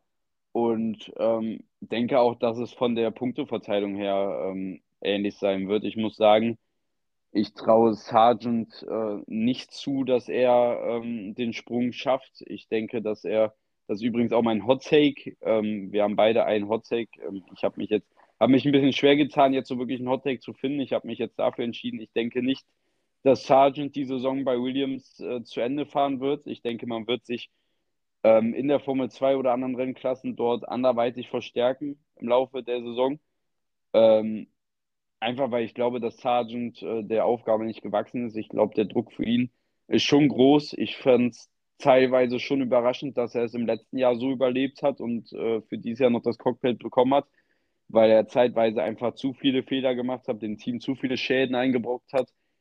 Ähm, und ich weiß nicht, ich traue ihm, ich traue ihm aktuell nicht zu, dass er das dieses Jahr verändern wird. Also ich denke auch, dass äh, die ein oder anderen größeren Schnitzer dabei sein werden bei ihm und dass er dadurch äh, dann irgendwann Williams daraus sagt, das können wir so nicht mehr stemmen und äh, deshalb müssen, können wir dir nicht noch mehr Chancen geben und müssen dich gehen lassen. Ähm, Im ersten Jahr hat er noch so ein bisschen Schutz. Äh, ich bin gespannt, wie er das handelt. Äh, vielleicht überrascht er mich auch, aber ähm, ja, ich bin da eher negativ gestimmt, äh, sehe ihn deshalb auch in der Fahrerwertung auf Platz 20 und Alexander Elben wird das Ruder für Williams wieder so ein bisschen rausreißen. Ich denke, dass er äh, seine Leistung bringen wird, die er auch im letzten Jahr gebracht hat. Vielleicht ähm, die ein oder andere Punkteplatzierung weniger, vielleicht auch ein, zwei mehr. Äh, kann gut sein, aber ich denke, dass er am Ende grundsätzlich äh, eine ähnliche Leistung bringt. Ich habe ihn daher auf Platz 13 der äh, Fahrerwertung getippt und ähm, bin gespannt, äh, was er leisten kann und vielleicht auch, was sich für ihn vielleicht noch für Türen öffnen, je nachdem, was er für Leistung bringt. Ja, bei mir auf Platz 8 ist dein neunter Platz, äh, Stake F1, die, glaube ich, einen kleinen Schritt nach vorne machen werden. Sie haben eine ziemlich ausgeglichene Fahrerpaarung mit Ju und Bottas, die beide äh, ja, ein paar Rennen letztes Jahr hatten, wo es nicht ganz so rund lief. Allerdings äh, würde ich sagen, sind halt auch beides Fahrer, die jetzt nicht unbedingt krasse Fehler machen. Das sind konstante Fahrer, die weitestgehend ihre Pace ähm, ja, matchen. Ähm, Ju, der auch Bottas schon teilweise die Stirn bieten konnte in den letzten beiden Jahren, glaube ich, wird auch so ein bisschen äh, vielleicht der Anführer des Teams dieses Jahr sein, äh, weil Bottas ja schon nachgelassen hat. Anfang 22 lief es, finde ich, sehr, sehr gut. Dann ist es auch abgeflacht letztes Jahr hatte er zwar ein paar Rennen, unter anderem auch das Auftaktrennen in Bahrain, wo er in die Punkte gefahren ist, aber insgesamt war es dann schon eher eine enttäuschendere Saison von, äh, von Valtteri Bottas. Deswegen setze ich ihn auf Platz 17 und äh, Guan Yu Zhou auf 15. Man muss sagen, ähm, sie profitieren wahrscheinlich auch davon, dass der Ferrari-Motor wieder der stärkste im Feld sein wird und sie ähm, kriegen ja immer noch die Motoren von Ferrari dieses und nächstes Jahr und werden dann vor allem auf Strecken wie Monza, Las Vegas etc denke ich, wieder von der Ferrari Power profitieren können, was ja auch für Haas gilt. Ja, auf jeden Fall. Ähm, auf Platz 7 habe ich äh, die Racing Bulls. Das schönste Livery ist also nicht das schnellste Auto. Ähm, ist, glaube ich, ähm, ja, jedem klar, dass sie nicht ähm, das erst schnellste Auto sein werden, allein weil sie Schwesterteam von Red Bull sind. Ähm, ja, ich tippe sie auf Platz 7. Ich denke, dass definitiv eine Steigerung zum letzten Jahr da sein wird. Ähm, mit Ricardo hat man jetzt von Anfang an, denke ich, einen besseren Fahrer, als man das, ähm, ja, als man das im letzten Jahr hatte. Ähm, ich denke, dass äh, er auf jeden Fall mehr Punkte holen wird, als das Nick de Vries getan hat. Ähm, bin natürlich aber auch gespannt, was er leisten wird. Ich glaube, äh, dass er vielleicht nicht so viel bringen wird, wie man äh, sich von ihm verspricht. Ich sage nämlich, dass äh, Yuki Tsunoda ihn schlagen wird. Ähm, ich finde, dass Yuki Tsunoda, der ja eine sehr, sehr schwierige Anfangsphase in der Formel 1 hatte, ähm, dass er echt eine gute Entwicklung gemacht hat und äh, auch im letzten Jahr dann schon gezeigt hat, äh, dass er es eigentlich gut drauf hat. Und ähm, ja, ich glaube, dass sich diese Entwicklung auch in diesem Jahr noch fortsetzen wird, denn äh, das muss man auch sagen, hier und da fehlt ihm halt noch ein bisschen äh, Kalkül, sage ich mal, und äh, die nötige Erfahrung. Ähm, aber ich denke, dass er sich auch dahingehend äh, diese Saison noch weiterentwickeln wird und dass er daher dem äh, Routinier die Stirn bieten kann und ihn sogar schlagen wird. Und äh, deshalb, ich habe Ricardo auf Platz 15 sogar der äh, Fahrerwertung getippt und äh, Zunoda auf Platz 12. Ich denke, dass man äh, als Team Racing Bull äh, zufrieden sein wird mit der Saison, dass man auf jeden Fall eine Entwicklung gemacht hat, die positiv war. Im letzten Jahr war man ja sehr, sehr unzufrieden, wie man äh, gefahren ist. Auch Dr. Helmut Marko, also auch vom Team Red Bull, gab es da ja in, äh, in ihre Richtung sehr, sehr viel Druck. Äh, da war man ja nicht ganz zufrieden. Da stand ja sogar teilweise im Raum, dass man diese Partnerschaft äh, auflöst. Ähm, Soweit ist es dann aber nicht gekommen. Ähm, Franz Toast, natürlich äh, der Head, seit Jahren bei Toro Rosso, Alpha Tauri, ähm, ist nicht ein Racing Bull, also ist da nicht mehr mitgegangen, hat äh, seine Karriere als Teamchef beendet. Das ist natürlich ein herber Verlust fürs Team. Ähm, aber ich denke, dass sie das gut kompensieren können und ich glaube, dass man da einfach zusammen auch mit Red Bull eine gute Arbeit gemacht hat, um äh, die sehr enttäuschende letzte Saison ein bisschen zu verbessern. Und ich denke, dass man dann mit Platz 7 ein sehr äh, solides Ergebnis hat aus ihrer Sicht. Ja, bei mir ist auf Platz 7 ähm, für dich vielleicht eine Überraschung, für die, die die Testfahrten, die auch das erste freie Training äh, verfolgt haben, eine nicht so große Überraschung und zwar Alpine. Ähm, ich sehe sie auf Platz 7 der Konstrukteurswertung, denn man hat ja letztes Jahr schon gesehen, dass es ein kleiner Rückschritt zur 22er-Saison gab. Ähm, man war zwar zweimal auf dem Podium, einmal in Monaco von Ocon und einmal in äh, Sandford durch Gasly, aber man muss sagen, das Team sieht unfassbar schwach aus. Also sowohl im Long Run als auch im, auf der kurzen Distanz, also über eine Runde, sieht der Alpine schrecklich aus. Also auch die Fahrer haben sich schon äh, beschwert über das Handling des Autos, dass es überhaupt nicht äh, gut zu fahren sei. Und das als Werksteam ist eigentlich ziemlich, ziemlich bitter. Es gab jetzt auch schon ähm, ein paar Posts, wo welche gesagt haben, dass sie das schlechteste Team sind. Das glaube ich jetzt nicht. Ich glaube nicht, dass sie so äh, unfassbar, einen unfassbaren Absturz hatten, denn sie waren letztes Jahr immerhin noch im soliden Mittelfeld. Aber es war insgesamt eine, ähm, eine schwache Testfahrt für die, für die Franzosen.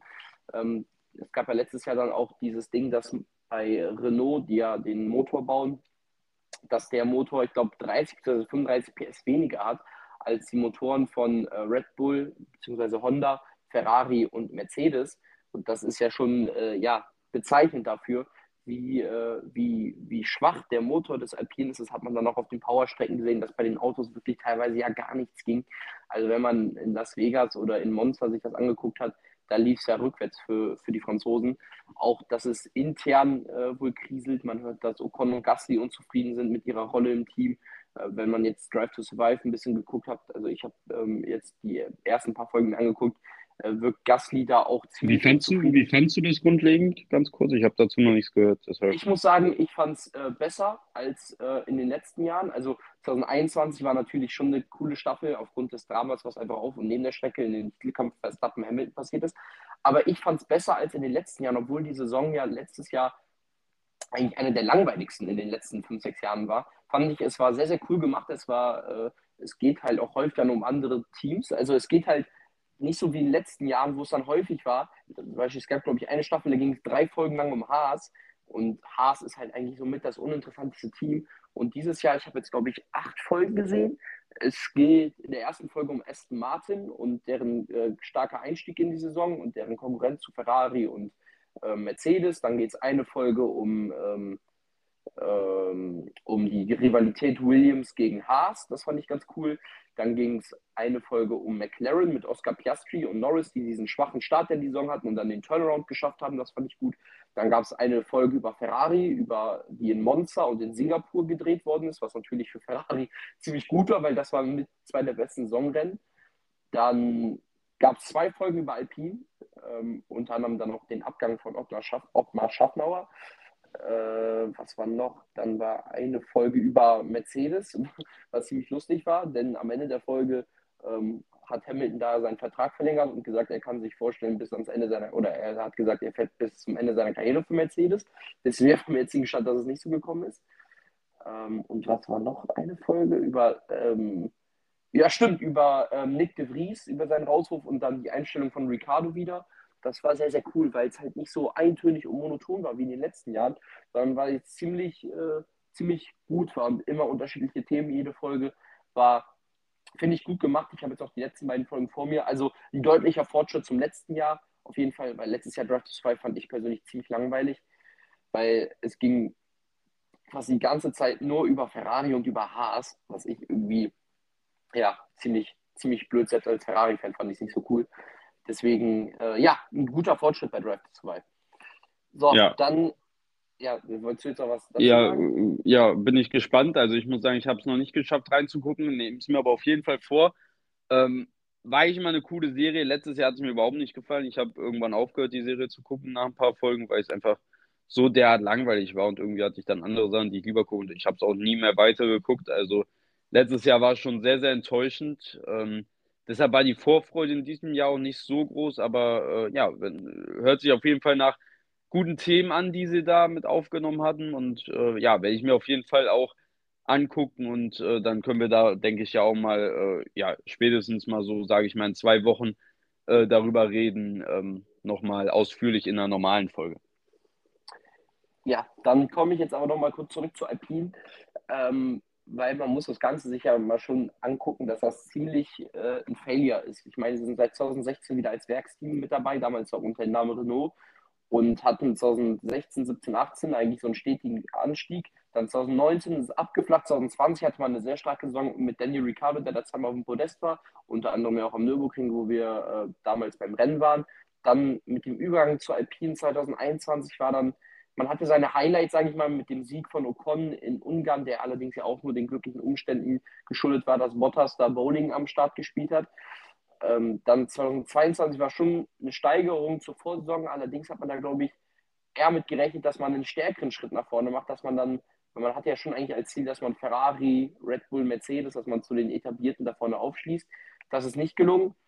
Und 2023 ist man dann ja noch deutlich hinter Aston Martin und auch McLaren zurückgefallen, die dann ja, ja deutlich einen Schritt nach vorne gemacht haben, vor allem Aston Martin über den Winter, McLaren dann mit dem Upgrade im Sommer. Und das ist eigentlich als Werksteam ein ziemliches Armutszeugnis, denn sie haben auf dem Papier die gleichen, die gleichen Möglichkeiten wie Ferrari und Mercedes. Und man sagt ja auch häufig über Ferrari, ja, die haben jetzt seit fast 20 Jahren keinen Titel mehr gewonnen. Das ist ziemlich armselig, was die zeigen, ist es auch, äh, keine Frage. Aber wenn man sich Alpine anguckt, das ist ja nochmal ein extremerer Fall, weil Ferrari kämpft wenigstens ähm, um die vorderen Plätze, kämpft da zumindest teilweise um Siege und Meisterschaften, während das bei Alpine wirklich überhaupt nicht der Fall war. Man hat in diesen, ich glaube, jetzt acht Jahren, also 16, 17, 18, 19, 20, 21, 22, 23, also jetzt das neunte Jahr, in den acht Jahren haben wir, ich glaube, sechs oder sieben Podiumsplätze, einen Sieg und sonst äh, ziemlich viel Mittelfeld äh, geholt. Das ist ziemlich schwach, vor allem man hat eigentlich eine gute Fahrerpaarung mit Ocon und Gasly, die sich zwar nicht ganz so sehr mögen, aber es ist eine sehr, sehr stabile äh, Fahrerpaarung, vor allem Pierre Gasly war ja mal so der hottest äh, Hottest Boy, sag ich mal, der Formel 1, jetzt nicht auf sein Aussehen bezogen, sondern auf seine fahrerischen Qualitäten, vor allem als er 2021 bei Alpha Tauri fast jedes Rennen in Q3 war mit dem Auto, was eigentlich nicht stark genug für sowas war, ist das ziemlich schwach. Also äh, wenn es jetzt noch weiter nach hinten gehen sollte und äh, so sieht es momentan aus, äh, ja, ich glaube, dann macht man sich bei Alpine auch langsam mal Gedanken, das Team irgendwie zu verkaufen, weil das ist ja eigentlich fast schon wie Toyota ähm, Mitte der 2000er dass man da Unmengen an Geld in das Projekt investiert und einfach gar keinen Ertrag sieht. Ähm, wie gesagt, ein Sieg in acht Jahren als Werksteam und der nur aus glücklichen, der durch glückliche Umstände gekommen ist, ist ziemlich, ziemlich schwach. Und ich sehe deswegen schwarz für dieses Jahr. Ich tippe äh, Pierre Gasly noch auf Platz 14 und Esteban Ocon auf Platz 16. Letztes Jahr waren sie ja, meine ich, auf Platz 11 und Platz 12. Auch deutlich hinter, hinter den Erwartungen her. Ja, es wird äh, eine Do-or-Die-Saison für Alpine und wenn sie dieses Jahr, wie gesagt, schwach performen, dann bin ich mir fast schon sicher, dass man ähm, in Frankreich bei Alpine äh, das Ganze überdenkt und äh, das Team vielleicht verkaufen wird. Ja, Alpine ist mein Platz 6. Ähm, ja, also jetzt mal so die Ausgangsposition sieht nicht so gut aus für das französische Team. Ähm, spricht eigentlich alles gegen eine gute Saison. Ähm, vermutlich wird der Start das auch nicht. Vielleicht ähm, wird das ein ähnlicher Start wie McLaren nächstes Jahr. Ich habe sie ähm, ein bisschen besser eingeschätzt äh, als du, ähm, weil ich glaube, dass Alpine sich äh, zumindest im Laufe der Saison dann noch äh, ihre monetären Mittel, sage ich mal, ausnutzen wird und sich da wahrscheinlich dann noch hinter so die vier schlechteren Teams, äh, die ich vorher genannt habe, auf meinem Platz 7 bis 10, ähm, dass sie sich da vorsetzen können, einfach weil sie ein bisschen mehr Mittel zur Verfügung haben. Und ähm, ja, eigentlich auch mit Ocon und Gasly eine eigentlich gute Fahrerpaarung haben. Also, ähm, beziehungsweise eine solide, sage ich mal so. Und ähm, deshalb glaube ich, dass man sich da im Laufe der Saison entwickeln kann und ähm, ja, zumindest auf Platz 6 vorarbeiten kann, was auch natürlich nicht das Ergebnis ist, was man als Werksteam sehen kann. Du hast es angesprochen, äh, sehe ich auf jeden Fall genauso dass da auf jeden Fall viel zu wenig Output kommt dafür, dass man ja als Werksteam eigentlich einer der besten Ausgangspositionen hat in der Formel 1. Ähm, ja, deshalb, also ich sehe ähm, Alpine auf 6, sehe Ocon auf 14 und Gasly habe ich auf 11. Ähm, ja, ähnlich wie du gesagt hast, also ich sehe da jetzt auch nicht so wirklich die Chance, vor allem dann auch mit den internen äh, Streitigkeiten, ähm, glaube ich jetzt auch nicht, dass sich die beiden Fahrer da irgendwie äh, stark entwickeln werden im Vergleich zur letzten Saison. Ich denke, dass die Leistungen da eher so ein bisschen stagnieren werden.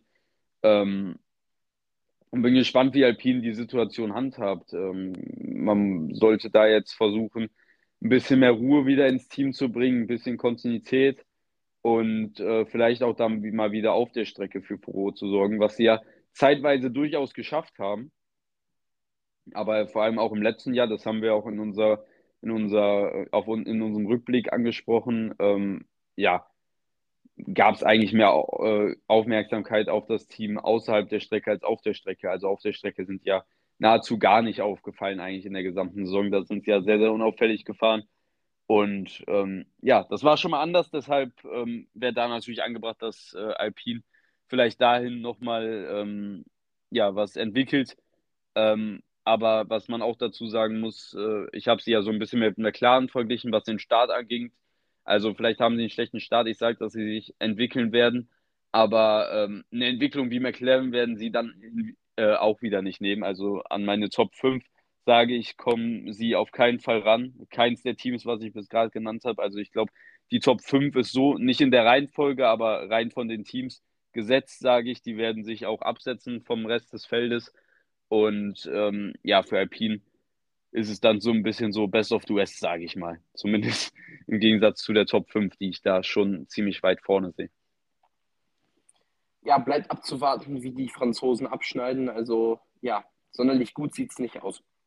Auf Platz 6 habe ich die Racing Bulls, die letztes Jahr, glaube ich, ja noch Neunter in der Konstrukteurswertung waren, gegen Ende große Schritte nach vorne gemacht haben. Ich glaube, dass sie dieses Momentum mit in die neue Saison nehmen können, mit einem Daniel Ricciardo, der jetzt auch ja, von Anfang an mal mit dabei ist. Letztes Jahr hatte er zuerst das Cockpit von Nick de Vries ähm, nach Silverstone, was meine ich, übernommen, hat sich dann in Sanford die Hand gebrochen, kam dann zurück, hat ja ein paar gute Rennen, ein paar mittelmäßige Rennen gezeigt. Und Yuki Tsunoda, der letztes Jahr auch äh, deutliche äh, Fortschritte gemacht hat, allerdings ab und zu, wie zum Beispiel in Mexiko, noch zu überhastet war und äh, ja, Flüchtig Flüchtigkeitsfehler gemacht hat. Und da bin ich mir, um ehrlich nicht ganz sicher, ob er dann, wenn er diese Flüchtigkeitsfehler noch weiterhin hat, und Danny Ricciardo über eine Saison schlagen kann. Danny Ricciardo hat, glaube ich, richtig viel Blut geleckt, nachdem er ähm, ja, bei McLaren rausgeworfen worden ist. Hat er auch gesagt, dass er wieder extrem hungrig ist, ähm, diesen Platz bei Red Bull wieder einzunehmen, den Sergio Perez momentan noch innehat. Und da bin ich mal gespannt, ob er vielleicht wieder der Danny Rick sein kann, der, der vielleicht von 2014 bis 2020 oder 2021 war. Das bleibt äh, abzuwarten. Anzeichen dafür hat er immer mal wieder gegeben, zum Beispiel Mexiko. Im Qualifying ist er dort Vierter geworden, im Rennen meine ich äh, Siebter, hat dort Punkte geholt. Also er hat noch Anzeichen gezeigt, dass das Feuer in ihm immer noch da ist.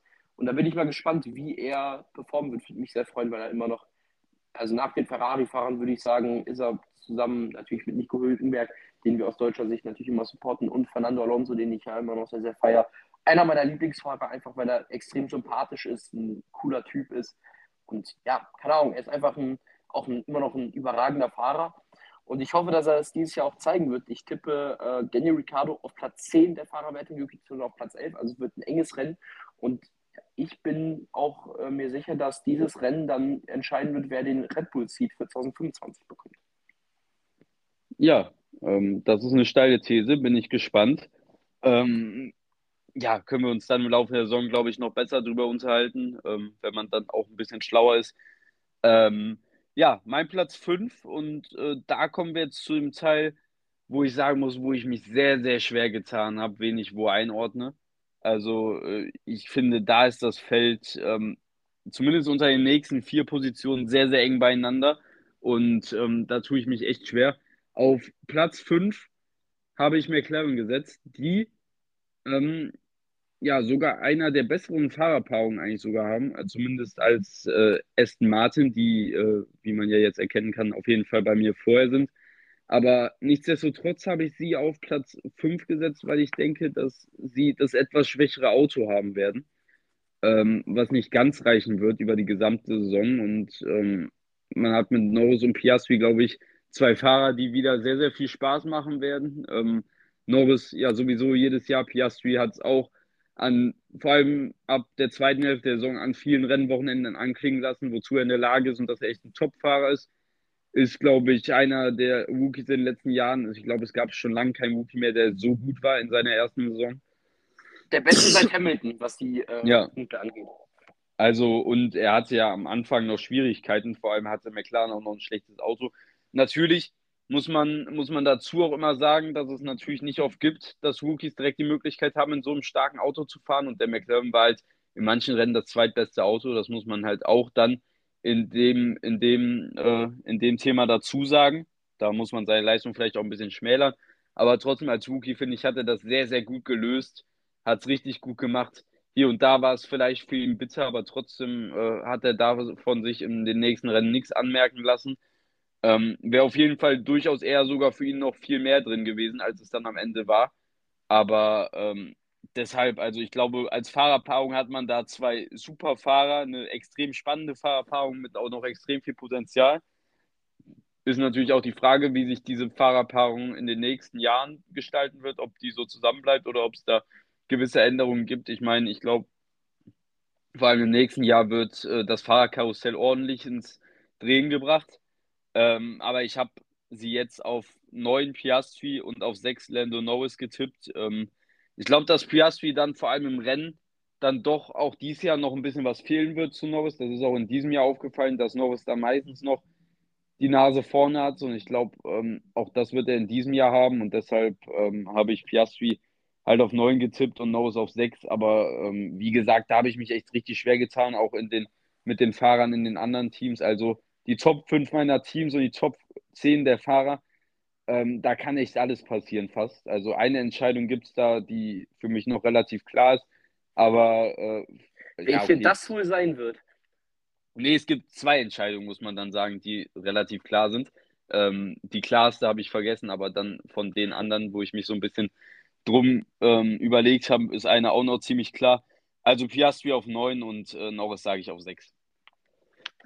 Ja, ich habe äh, das Team, was du gerade eben erwähnt hast, auf Platz 5, Aston Martin, die ja letztes Jahr vor allem mit Fernando Alonso einen furiosen Start in die Saison hat, mit einigen Podestplätzen, auch Lance Stroll, der sich ja vor der Saison letztes Jahr, ich glaube, ein Handgelenk und irgendwie zwei Zehen gebrochen hat oder beide Handgelenke beim Fahrradfahren, hatte ja einen sehr, sehr starken Start in die Saison und dann ab der, ja, ab des Sommers, also so seit Silverstone, ging es dann ordentlich bergab bei Aston Martin.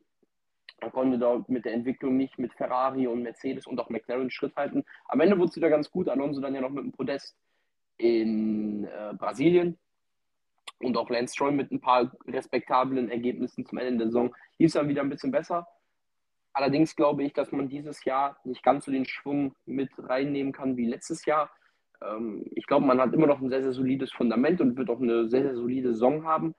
Aber man wird nicht so weit vorne sein, wie man es auch letztes Jahr war.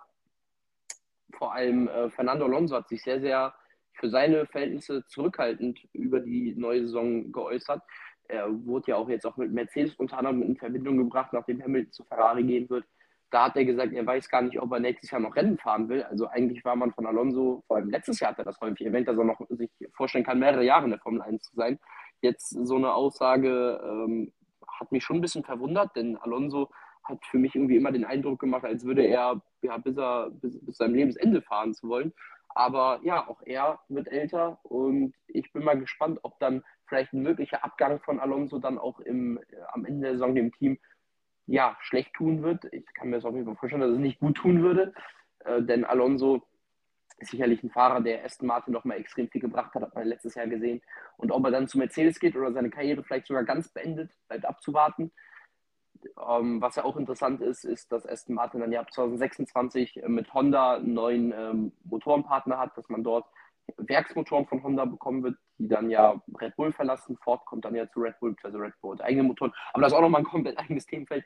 Kommen wir zurück zu dieser Saison. Äh, ja, Aston Martin wird eine solide Saison haben, allerdings glaube ich nicht, dass sie so stark sein werden wie die Teams, die noch vor ihnen legen werden. Ich glaube, dass es so ein bisschen wie gegen Ende der Saison für sie sein wird, dass man vielleicht in Ausnahmefällen um Podestplätze mitkämpfen kann. Auf jeden Fall wird man im vorderen Mittelfeld sein.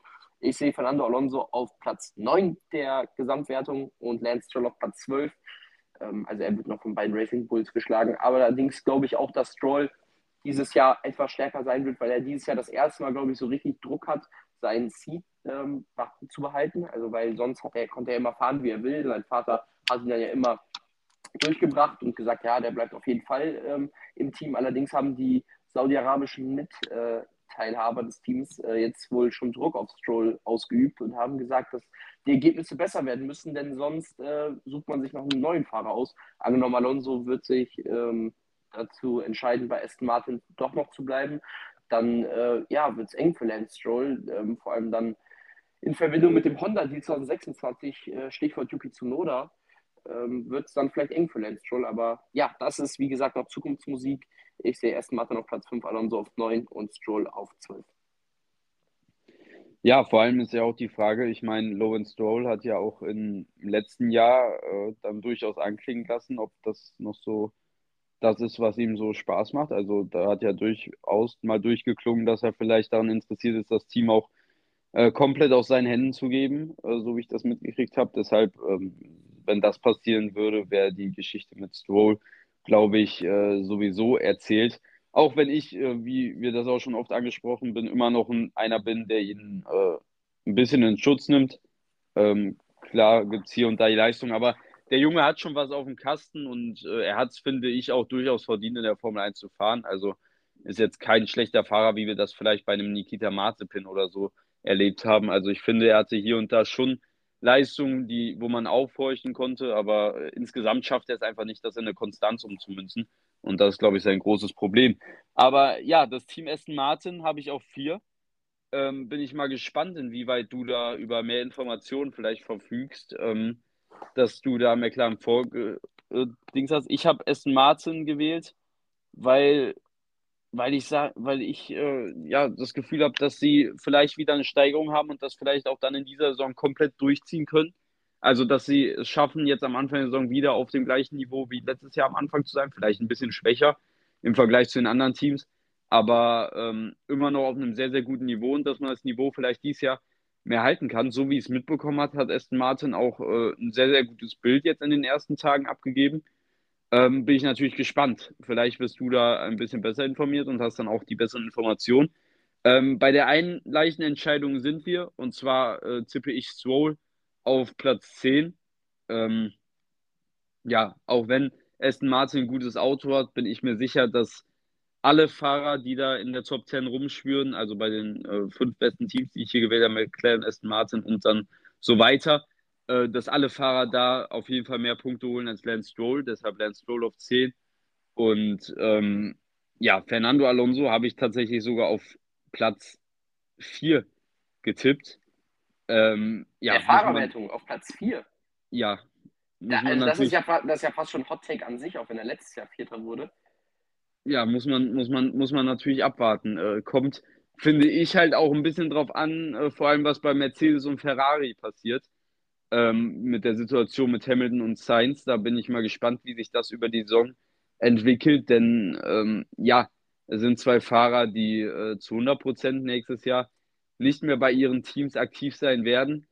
Und ähm, ja, das könnten durchaus auch Einflüsse sein, die darauf äh, ja natürlich wirken. Ähm, ja, ich habe auch Alonso 4 getippt, ist, ist sehr hoch gegriffen. Bin ich gespannt, inwieweit er es halten kann. Äh, vielleicht schätze ich Aston dann auch doch zu gut ein. Ähm, kann auch sein, dass ich da ein bisschen einen Fehler begangen habe, aber äh, wir haben die, wir haben die Prediction gestern so festgesetzt und so bleibt es auch. Und äh, deshalb äh, im Gefühl hatte ich Alonso wieder mit einer richtig guten Saison. Ähm, klar, hast du gesagt, gerade auch schon ein sehr ambitioniertes Ziel, bin ich natürlich gespannt, wie das dann am Ende ausgehen wird. Ja, dann kommt mein Platz 4 und den besetzt McLaren. Das kommt vielleicht für manche ein bisschen überraschend, dass ich McLaren Anführungszeichen nur auf Platz 4 setze, weil sie seit der Sommerpause im vergangenen Jahr die meisten Punkte nach Red Bull, Schrägstrich Max Verstappen geholt haben und in den meisten Rennen die zweite Kraft waren. Aber jetzt nach den Testfahrten, wenn man auch die Stimmen der Fahrer hört, ist man nicht ganz so zufrieden und ist man nicht ganz so äh, ja, mit der Entwicklung fortgeschritten, wie man es sich erhofft hatte. Letztes Jahr und auch vor zwei Jahren war das ja ein desaströser Start in die Saison. Da hat man ja in Bahrain gar nichts gesehen. Und äh, 2023 gab es dann, also letztes Jahr gab es dann ja in Österreich für Norris und dann in Silverstone für Piastri dieses große Upgrade, was sich wirklich bezahlt gemacht hat. Man war von dort an sehr, sehr konkurrenzfähig, hat einige Podien eingefahren. Man hat um Siege mitgekämpft. Äh, Piastri hat ja sogar das Sprintrennen in Katar gewonnen und war ja in einigen Rennen Red Bull-Jäger Nummer 1. Aber, wie ich es gerade schon angesprochen habe, die Fahrer sind nicht so ganz zufrieden und auch von McLaren Seite, von äh, Andreas Deller und Zach Brown, heißt es so, dass man äh, ja vielleicht sogar nur die fünfte Kraft ist. Also Norris hat sich schon ganz klar geäußert, dass es zwei Teams gibt, die deutlich vor ihm sein werden. Das sind äh, Red Bull und Ferrari laut äh, seiner Meinung nach ähm, oder laut ihm. Aber ich glaube, dass McLaren, das haben sie in der Vergangenheit schon häufiger gezeigt, das haben sie letztes Jahr und auch 2022 gezeigt, dass man das Auto gut entwickeln kann. Ähm, ich glaube, dass man vielleicht hinter Aston Martin am Anfang sein wird, dass man nicht ganz so äh, stark starten wird, wie man letztes Jahr aufgehört hat, aber man wird das Auto stärker entwickeln über die Saison und deswegen sehe ich McLaren auf Platz 4 in der Konstrukteurswertung. Lando Norris sehe ich auf Platz 7, Oscar Piastri auf Platz 8. Ich hatte Norris sogar zuerst noch weiter vorne. Ich hatte ihn zuerst, glaube ich, so um Platz, auf Platz 4 oder Platz 5. Aber äh, ja, nach den Stimmen, die er jetzt, äh, oder nach den Aussagen von ihm, habe ich das Ganze ein bisschen revidiert und glaube, dass man dann vielleicht den Abstand, den man zu den anderen drei Teams, ähm, Ferrari, Mercedes, Red Bull hat, äh, nicht ganz so einfach aufholen wird. Das bleibt allerdings abzuwarten. Eine starke Fahrerpaarung hat man allemal. Oscar Piastri geht jetzt in sein zweites Jahr rein bei McLaren. Im Qualifying hat er sogar häufig die Oberhand über Lando Norris. Aber dann im Rennen ja, hat sich die Erfahrung des, äh, des noch, immer noch jungen Briten äh, bezahlt gemacht. Aber was ich auf jeden Fall glaube und was ich auch hoffe, ist, dass Lando Norris äh, seinen ersten Sieg dieses Jahr einfahren wird. Er war jetzt schon unzählige Male Zweiter, hat ja in Sochi 2021 dieses bittere Rennen gehabt, wo er fast ein Rennen gewonnen hätte. Und dann, ich glaube, zwei oder drei Runden vor Schluss, er, er nicht an die Box gegangen ist und den Sieg an Lewis Hamilton verloren hat. Das war schon sehr, sehr bitter damals. Aber ja, ich sehe trotzdem eine stabile Saison äh, für McLaren und setze sie auf Platz 4. Ja, und dann kommen wir zu Platz 3, zum Podium sozusagen. Und ähm, ja, mein dritter Platz ist, ich glaube, das ist jetzt so ziemlich noch das Spannendste an der restlichen Prediction, äh, habe ich Mercedes. Ich tippe Mercedes auf 3. Ähm, ich denke, dass sie einen Schritt nach vorne gemacht haben, dass sie auch stärker sein werden. Du hast ja gerade auch schon angesprochen mit den Stimmen, die man dann auch rund um die Tests und jetzt auch zum ersten Rennwochenende gehört hat. Ich denke, dass äh, Mercedes äh, ja einen Schritt nach vorne machen wird. Äh, sie haben ja letztes Jahr äh, oft eigentlich hinter zwei Teams gestanden. Also sie standen ja oft entweder hinter Ferrari und äh, Aston Martin zum Beginn und dann später hinter äh, Ferrari und McLaren. Ich denke, dass sie dieses Jahr zumindest schaffen, McLaren und Aston Martin hinter sich zu halten. Ähm, ich denke, für Ferrari wird es nicht reichen. Und ähm, von der Fahrerpaarung her denke ich, dass ähm, ja ein großer Schritt auch für Mercedes sein wird, dass George Russell, denke ich, wieder besser sein wird, als er das äh, letztes Jahr war. Er hat mich persönlich und äh, dich auch, das haben wir auch in der Zusammenfassung äh, gesagt, hat uns schon ziemlich enttäuscht nach einem starken, sehr, sehr starken ersten Jahr und auch starken Jahren bei Williams fand ich das letztes Jahr ähm, ja sehr enttäuschend, sehr fehlerbehaftet und ähm, ja, denke aber, dass er in diesem Jahr, äh, dass er, ich denke, er hat daraus gelernt und wird in diesem Jahr äh, deutlich stärker zurückkommen. Ich denke sogar, dass er Hamilton schlagen wird. Ähm, weil ich einfach auch glaube, dass bei Hamilton halt, also es wäre, alles wäre dumm, als dass Mercedes dies Jahr jetzt nicht äh, das schon alles in Richtung Russell auslegt, denn Russell ist die Zukunft für Mercedes, Hamilton ist jetzt noch das Jahr da und dann ist er weg. Also ähm, auch wenn sie es vielleicht nicht so deutlich machen können, weil man sonst, glaube ich, auch mit einem Lewis Hamilton seine Probleme haben könnte, ähm, glaube ich, werden sie so ja insgeheim schon versuchen, das Auto jetzt eher in Richtung George Russell auszulegen, der danach ja vermutlich die klare Nummer 1 für Mercedes sein wird und äh, mit dem man dann auf jeden Fall auch wieder nach Weltmeistertiteln streben wird. Ähm, deshalb ähm, denke ich, dass das Hamilton vielleicht so ein bisschen zum Verhängnis wird, auch wenn er letztes Jahr ein echt richtig gutes Jahr hatte und deshalb glaube ich, dass Russell Hamilton schlagen wird und am Ende äh, George Russell hinter Alonso auf 5 der Fahrerwertung sein wird und äh, Lewis Hamilton auf 8 in der Fahrerwertung. Ähm, bin ich gespannt natürlich, wie sich das entwickelt. Das ist auf jeden Fall eine spannende Situation. Vielleicht lasse ich mich auch zu sehr davon beeinflussen, dass diese Fahrerwechsel schon feststehen. Vielleicht gehe ich da auch von zu extremen äh, Entwicklungen aus, aber man muss natürlich auch sagen, irgendwann wird Mercedes anfangen, paar Dinge vor Hamilton halt versteckt zu halten, weil er wechselt halt zum größten Konkurrenten, sage ich mal. Und ähm, ja, da muss man dann, äh, je weiter die Entwicklung dann auch in Richtung nächstes Jahr äh, voranschreitet, äh, muss man dann auch sehen, äh, wie man da bei Mercedes das Ganze handhabt mit, den Informa mit den Informationen und so. Und klar wird man das Auto vielleicht dann auch eher, wenn es um Updates geht, äh, da auch George Russell vielleicht jetzt ein bisschen mehr bevorzugen, als das zuvor so war. Und äh, einen Lewis Hamilton äh, schmeckt das, glaube ich, in vielen Fällen auch dann gar nicht. Deshalb könnte das durchaus zum Problem werden, aber vielleicht äh, hänge ich das Ganze auch zu hoch. Ja, ich habe auch Mercedes auf Platz 3 der Konstrukteurswertung gesetzt. In der Fahrerwertung habe ich ähm, die Fahrer anders gesetzt als du. Ich habe Lewis Hamilton auf Platz 3 gesetzt, äh, George Russell auf Platz 6. Ich denke auch, dass Russell eine deutliche Steigerung zeigen wird, im Gegensatz zur Vorsaison, wo er ja nur zweimal auf dem Podest war, auch nur zwei dritte Plätze hatte, zudem einige Fahrfehler hatte, wo er wirklich gute Ergebnisse weggeworfen hat, wie unter anderem in äh, Singapur, wo er dort in der letzten Runde komplett unnötig die Mercedes ja in die Barriere geworfen hat. Und ja, er wird sicherlich äh, ab einem gewissen Zeitpunkt äh, der Leadfahrer bei Mercedes sein, einfach weil er die Zukunft ist, weil Hamilton das Team Richtung Ferrari verlassen wird.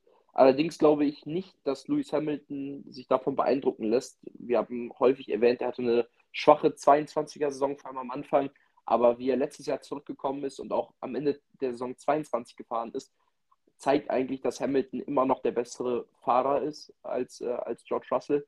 Und ich bin mir sicher, dass er in seinem letzten Mercedes-Jahr alles geben wird. Äh, er will das Team auf einem Hoch verlassen, vielleicht dann sogar mit einem Sieg, der ihm ja in den letzten beiden Jahren verwehrt geblieben ist. Deswegen sehe ich den siebenfachen Weltmeister in seiner letzten Mercedes-Saison auf dem Podium sozusagen, auf dem dritten Platz der Fahrerwertung. Und äh, George Russell sehe ich auf P6 der äh, Gesamtwertung. Er wird sicherlich auch eine Steigerung hinlegen, allerdings wird er, glaube ich, nicht Lewis Hamilton schlagen. Ja, bin ich gespannt. Äh, haben wir jetzt auf jeden Fall den einen oder anderen Unterschied jetzt hier vor allem in der Top 5 der Teams und auch Fahrer. Ähm, ja, auf Platz 2 sehe ich dann äh, dein Team, die Scuderia Ferrari. Ähm, ja, ich denke, dass die Scuderia ein gutes Jahr haben wird, dass ähm, ja, vor allem Charlie Claire auch nochmal eine Entwicklung machen wird, dass er vielleicht auch nochmal ein bisschen mehr überzeugen wird als letztes Jahr. Ähm, ich glaube, dass man aus Ferrari-Sicht natürlich auch versucht, ihn jetzt ordentlich zufriedenzustellen, auch dann, um sich fürs äh, darauffolgende Jahr zu wappnen, wenn Lewis Hamilton zu Ferrari kommt. Denn dann, ähm, klar, wird es, glaube ich, ein bisschen undeutlicher wieder bei Ferrari, vor allem was äh, so Thema, ähm, wer hat die Nase vorne im Team äh, angeht. Denn äh, ja, normalerweise ist Leclerc ja die klare Nummer 1 jetzt vor Sainz aber man holt nicht einen Lewis Hamilton äh, für so viel Geld, um ihn hinter Leclerc zu stellen. Also ähm, da muss man jetzt wirklich gucken, dass man Leclerc jetzt versucht, vor allem auch in dieser Saison zufriedenzustellen, dass er da mit möglichst wenig Kopfschmerzen ins nächste Jahr geht und dass man sich da dann äh, was Gutes aufbaut bei Ferrari. Und ich glaube, dass Leclerc die, sich dieses Jahr auch nochmal entwickeln wird, äh, dass er Zweiter wird in der Fahrerwertung äh, hinter Max Fest. Äh, jetzt habe ich das schon.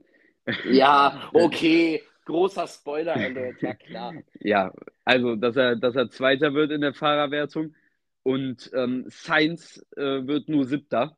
Ähm, auch da ist das Thema natürlich, äh, und das muss man sagen, das war bei Ferrari ja jetzt auch schon im letzten Jahr Thema, äh, Thema Updates und so, da hat Leclerc oft die Nase vorne gehabt und ich glaube auch nicht, dass sich das in diesem Jahr groß verändern wird. Ähm, was das Thema Updates und so abgeht. Ich denke, dass man da Leclerc schon den Vorzug äh, geben wird, dass Sainz das auch spüren wird. Und ich bin auch gespannt, wie Sainz mit der Situation umgehen wird. Ich, ich kann es irgendwie, also bei Hamilton kann ich es noch halbwegs einschätzen, zumindest bis zu einem gewissen Punkt. Aber äh, bei Sainz kann ich es irgendwie so gar nicht einschätzen, äh, wie er damit umgehen wird. Denn er hat echt gute Leistungen dabei. Und vielleicht denkt er sich, er will nochmal alles zeigen, um natürlich auch seine Chancen für nächstes Jahr bei einem guten Team zu erhöhen. Aber auf der anderen Seite ist da halt auch diese Unkonstanz und so. Und ich weiß nicht, was diese Situation mit ihm macht, ob das zu sehr in seinem Kopf drin ist. Ich kann es irgendwie bei Carlos Sainz sehr, sehr schwer einschätzen. Ähm, ich tippe ihn auf sieben, aber ich finde, es ist eine sehr verstrickte Situation da vorne, auch vor allem mit diesen zwei feststehenden Wechseln. Ich finde, das macht ganz, ganz schwer einzuschätzen, wie die Saison da bei den Teams verlaufen wird. Ja, da kann ich dir nur zustimmen. Ich finde das auch ziemlich schwer. Ich habe mich auch ähm, bei, der, bei der Rangliste extrem schwer getan. Ich habe sie auch ein, zwei Mal dann noch abgeändert, weil die Autos, glaube ich, insgesamt auch näher aneinander rücken werden. Ich glaube nicht, dass der Abstand zu Red Bull so groß sein wird wie letztes Jahr. Ich glaube auch nicht, dass ähm, Red Bull ja so dominant sein wird und noch nicht jedes Rennen äh, gewinnen oder bis auf ein Rennen jedes Rennen gewinnen wird dieses Jahr. Ich, ich glaube auch, ich glaube auch, nicht nur zu Red Bull wird die Lücke eng, sondern ich glaube auch, dass äh, die Lücke zwischen den äh, Teams, die wir gerade angesprochen haben, sehr, sehr eng sein wird. Ja, also dieses Jahr wird man auf jeden Fall ähm, ja schon die ersten Anzeichen des Budget Caps sehen. Okay, die hat man letztes Jahr schon gesehen, dass das Feld insgesamt näher zusammen war, bis auf Red Bull, die halt ganz vorne waren, äh, weil es halt auch häufig streckenabhängig war, wer Nummer 2 war, wer Nummer 5 war. Also das war, finde ich, schon cool und ich glaube, das wird sich immer mehr zeigen mit jeder Saison, ähm, mit der das Budget Cap weiter existiert, wird das Feld näher aneinander rücken und das zeigt dann ja auch, dass das Budget Cap ja irgendwo eine ähm, ja, Einführung der, der Formel 1 war. Und bei mir auf meinem zweiten Platz äh, in der Konstrukteurswertung ist auch die Scuderia Ferrari. Die haben ja letztes Jahr knapp den zweiten Platz verpasst aufgrund der Strafe von Perez, die er noch im letzten Rennen bekommen hat. Wurde Ferrari ja nicht Zweiter in der Konstrukteurswertung, was mich ziemlich geärgert hat, muss ich sagen. Aber ja, ich glaube, dieses Jahr sieht man deutlich stärker aus als letztes Jahr. In den Tests war man äh, ja nach Haas das Team mit den meisten Runden. Die Fahrer haben sich sehr positiv zum Auto geäußert. Und ich glaube, dass Ferrari auch dieses Jahr wieder um Siege mitkämpfen kann. Man wird nicht um die WM mitkämpfen. Dafür ist, glaube ich, der Abstand zu Red Bull einfach noch zu groß gewesen. Aber man hat gesehen, ähm, vor allem im letzten Saisondrittel, wie stark Charles Leclerc sein kann. Ähm, vor allem das Rennen Las Vegas ist dann ja herausgestochen. Auch in Abu Dhabi hat er noch einen zweiten Platz belegt. Also in den letzten Rennen war er wieder, sage ich mal, der Leclerc, der, äh, der, der, der, den Teamkollegen schon in einer gewissen Art und Weise dominiert hat. Zeitweise sah es ja so aus, als wäre Sainz der Mann, der Ferrari anführt. So um Monza, Singapur rum hatte er Leclerc schon gut in der Tasche. Aber dann war Charles Leclerc schon wieder sehr, sehr stark. Und ich glaube auch jetzt mit dem neuen Vertrag in der Tasche und seiner Zukunft gesichert bei Ferrari wird er dieses Jahr sehr motiviert sein. Er hat sich auf jeden Fall auch sehr, sehr zuversichtlich zum Auto geäußert, hat auch gesagt, dass man jede Chance mitnehmen wird, äh, die man äh, ergreifen kann. Er hat auch jetzt schon zu diesem Wochenende gesagt, dass man, äh, dass er äh, versucht oder dass er auch Red Bull attackieren will. So Kampf, äh, so mit so einer Kampfansage erlebt man Leclerc nicht so häufig. Er ist ja eher konservativ, was das angeht. Und ich sehe ein gutes Jahr für Ferrari vor sich, das habe ich die letzten Jahre auch gesagt. Aber ich glaube, dass es dieses Jahr nicht zum WM-Titel reicht. Es wird ähm, um ja, Siege vielleicht reichen. Ich will jetzt nicht sagen, dass, es, äh, dass ich will, dass Ferrari fünf, sechs, sieben Rennen gewinnt. Es wäre, glaube ich, schon gut, wenn man äh, mehr als ein Rennen gewinnen wird. Vielleicht ja, zwei, drei, vier Rennen zu gewinnen wäre auf jeden Fall schon ein großer Erfolg. Vielleicht dann ja auch ein Rennen, was wir dann zusammen besuchen. Äh, ja, ich sehe Ferrari als klare Nummer zwei momentan hinter Red Bull. Ähm, ich sehe Charles Leclerc auch als Vize-Weltmeister ähm, ich glaube, dass er jetzt halt einfach diese kleinen Flüchtigkeitsfehler, die er letztes Jahr und auch, wobei der vielleicht seine ganze Karriere bis jetzt halt hat, häufig hatte, dass er die abstellen wird und dass er ähm, Ferrari dieses Jahr anführen wird und sie auf Platz 2 führen wird in der Fahrer- und Konstrukteurswertung. Also, dass äh, man das Ergebnis von 2022 dort wiederholen wird. Und Carlos Sainz sehe ich auf Platz 5. Ich glaube, es wird doch ein starkes Jahr für ihn sein, denn er wird weiter motiviert bleiben ähm, und er will gute Leistung zeigen, um sich selber für gute Plätze zu bewerben. Vielleicht bei Mercedes, vielleicht bei Audi, vielleicht bei Red Bull, man weiß es nicht. Äh, er wird auf jeden Fall, denke ich mal, der Formel 1 weiter erhalten bleiben. Dafür ist er einfach ein zu guter Fahrer. Allerdings glaube ich nicht, dass er so ganz auf dem Level von Leclerc sein wird. Vielleicht wird es ähnlich sein wie 2022, wo Leclerc sehr stark in die Saison reinkommt, während Sainz sich teilweise ein bisschen schwer tut und dann Sainz allerdings dann gegen Mitte, Ende der Saison ähm, etwa auf einem Niveau wie Leclerc sein wird. Also für die beiden Fahrer sehe ich das gleiche Ergebnis wie 22. Da wurde Ferrari auch Zweiter in der Konstrukteurswertung, Leclerc Zweiter in der Fahrerwertung, Sainz Fünfter in der Fahrerwertung. Also setze ich dort auf das gleiche Ergebnis wie äh, 2022. Ja, bin ich gespannt. Ähm, und ja, dann auf 1 Red Bull in der Konstrukteurswertung und auch, wie ich schon äh, aus Versehen gesagt habe, äh, Max Verstappen als Weltmeister. Ähm, ja, trotz all dem, was wir gerade äh, beschrieben haben und trotzdem, dass äh, ja, wir glauben, dass das Feld näher zusammenrückt. Ähm, denke ich, dass ähm, ja, Red Bull trotzdem weiterhin die Nase vorn hat, dass sie den Vorsprung, den Riesenvorsprung, den sie sich im letzten Jahr erarbeitet haben, dass sie den auch in dieses Jahr mitnehmen. Ähm, zwar geschmälert, aber die Teams haben diesen riesen Rückstand nicht aufgeholt. Vielleicht in Teilen, aber äh, komplett war der Rückstand eigentlich fast unaufholbar. Äh, Red Bull hat nochmal was Neues äh, versucht mit den äh, Zero Sideboards, ähm, was anscheinend auch sehr, sehr gut zu klappen scheint. Ähm, ja, bin ich gespannt, wie sich das dann über die gesamte Saison entwickelt. Ähm, ob die Teams da vielleicht durch Entwicklungsarbeiten noch aufschließen können, äh, bin ich gespannt. Aber ähm, ja, aus aktueller Sicht äh, kann ich mir nicht vorstellen, dass äh, Max Verstappen da irgendwas anbrennen lässt, dass er dieses Jahr nicht Weltmeister wird. Ich sehe ihn da trotzdem vorne. Es wird, glaube ich, nicht so deutlich wie in der letzten Saison. Da haben die Teams daraus gelernt. Ich glaube, äh, es wird definitiv mehr Sieger geben in diesem Jahr und äh, auch unterschiedliche Situationen. Vielleicht schleicht sich ja auch bei Red Bull der ein oder andere, ähm, der ein oder andere äh, Fehler ein der ihnen dann vielleicht mal einen Ausfall beschert oder so, wovon sie ja im letzten Jahr vor allem im Namen von Max Verstappen gar nicht betroffen waren. Ähm, bin ich gespannt. Ich tippe Verstappen auf 1, Perez auf 3. Ähm, ich glaube, dass Sergio Perez äh, nicht wirklich ähm, anschließt, also beziehungsweise dass er anschließt an seine Leistung im letzten Jahr. Vielleicht ein bisschen besser, zumindest im Durchschnitt, aber äh, insgesamt glaube ich nicht, dass er äh, Max Verstappen die Paroli bieten kann und auch, ja, es wird wieder so ein Kampf gegen Charles Leclerc und äh, ja, also so die Besten aus den anderen drei Teams, wie es auch im letzten Jahr so der Fall war, dass er da um die Podien gefahren ist. Ich glaube, dass er in den Qualifyings vielleicht ein bisschen bessere Leistungen zeigt. Und ähm, ja, bin gespannt, wie er das handeln wird, aber ich glaube nicht, dass er äh, irgendwie einen Riesenschritt nach vorne machen wird oder so. Davon gehe ich nicht aus. Und ähm, ja, bin gespannt, was Sergio Perez da macht. Ich habe auch kurz überlegt, als Hottake zu machen, dass Sergio Perez kein einziges Rennen gewinnen wird.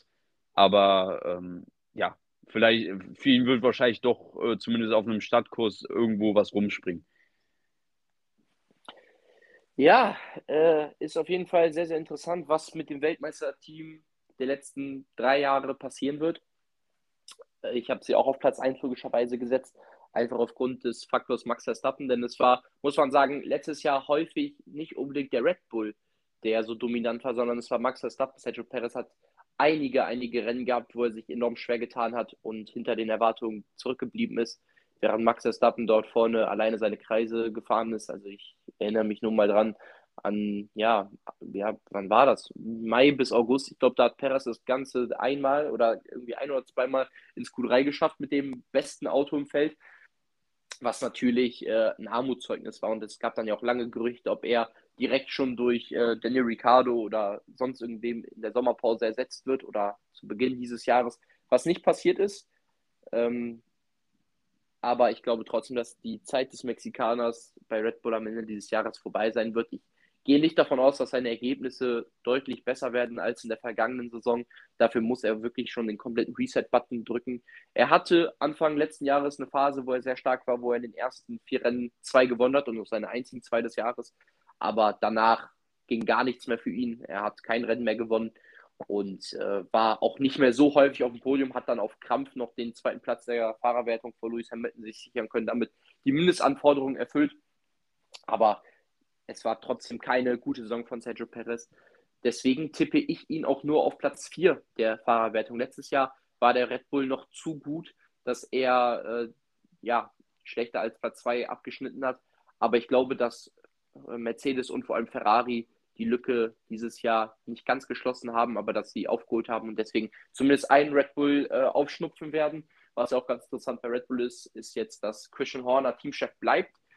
Ähm, es gab ja diese Untersuchung äh, intern bei Red Bull, wo es lange Zeit hieß, dass es sehr, sehr schlecht für Christian Horner aussehen soll. Allerdings soll er jetzt, äh, oder er wurde jetzt freigesprochen und bleibt Teamchef von, äh, von Red Bull Racing, was äh, interessant ist. Es scheint dann wohl wenig bzw. nichts an den Vorwürfen dran zu sein. Man weiß natürlich nie, äh, wie so eine interne Untersuchung abläuft.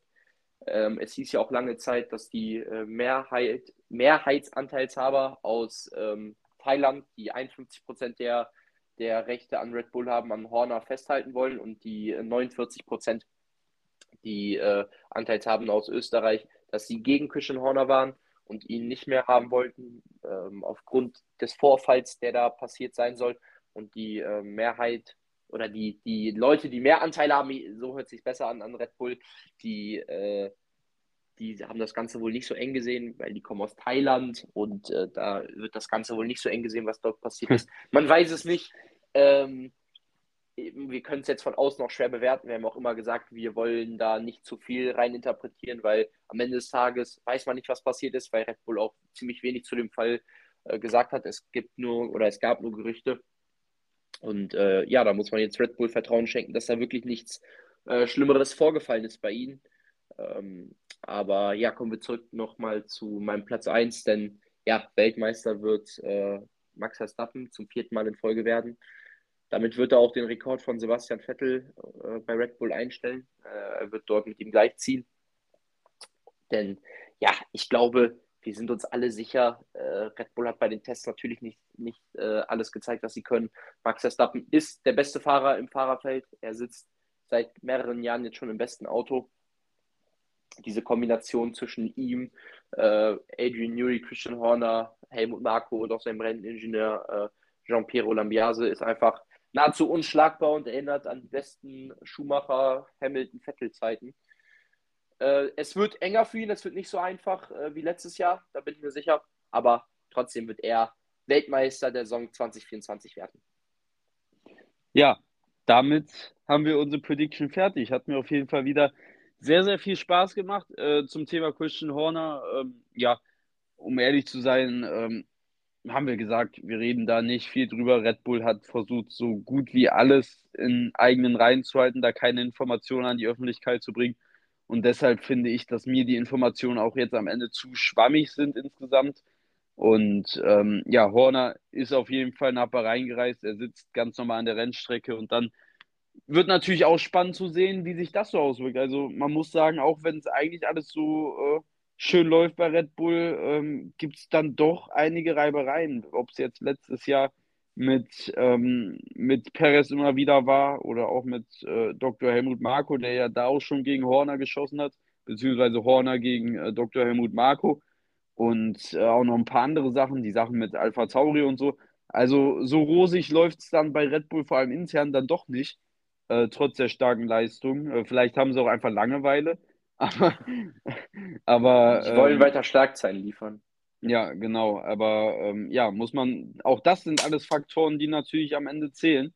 Und äh, sowas kann auch mal ganz schnell nach hinten losgehen, wenn es da zu viel Streit gibt. Und vor allem jetzt auch, wenn so ein äh, Jos Verstappen und alle gegen Christian Horner waren, dann ist natürlich auch das spannend zu sehen, wie sich die Beziehung jetzt so über die Saison ähm, verhält. Ich glaube, zu 100% fest steht es jetzt noch nicht dass äh, Christian Horner ähm, weiterhin bei Red Bull bleibt für die Saison. Äh, ich weiß nicht, ob du da mehr zu weißt, aber ich glaube, 100% fest steht es nicht. Ne?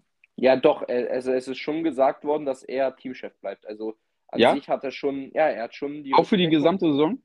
Ja, also für, also so wie ich es verstanden habe, auf jeden Fall. Also er Ach so, okay, ich habe ich habe so ach so, ich habe verstanden, dass er jetzt nur erstmal auf jeden nee, Fall nee, dabei er, ist. Er, er bleibt, er bleibt, äh, er bleibt jetzt Teamchef von Red Bull, äh, was ich noch sagen muss, ich muss noch meinen Hot Take auch noch machen.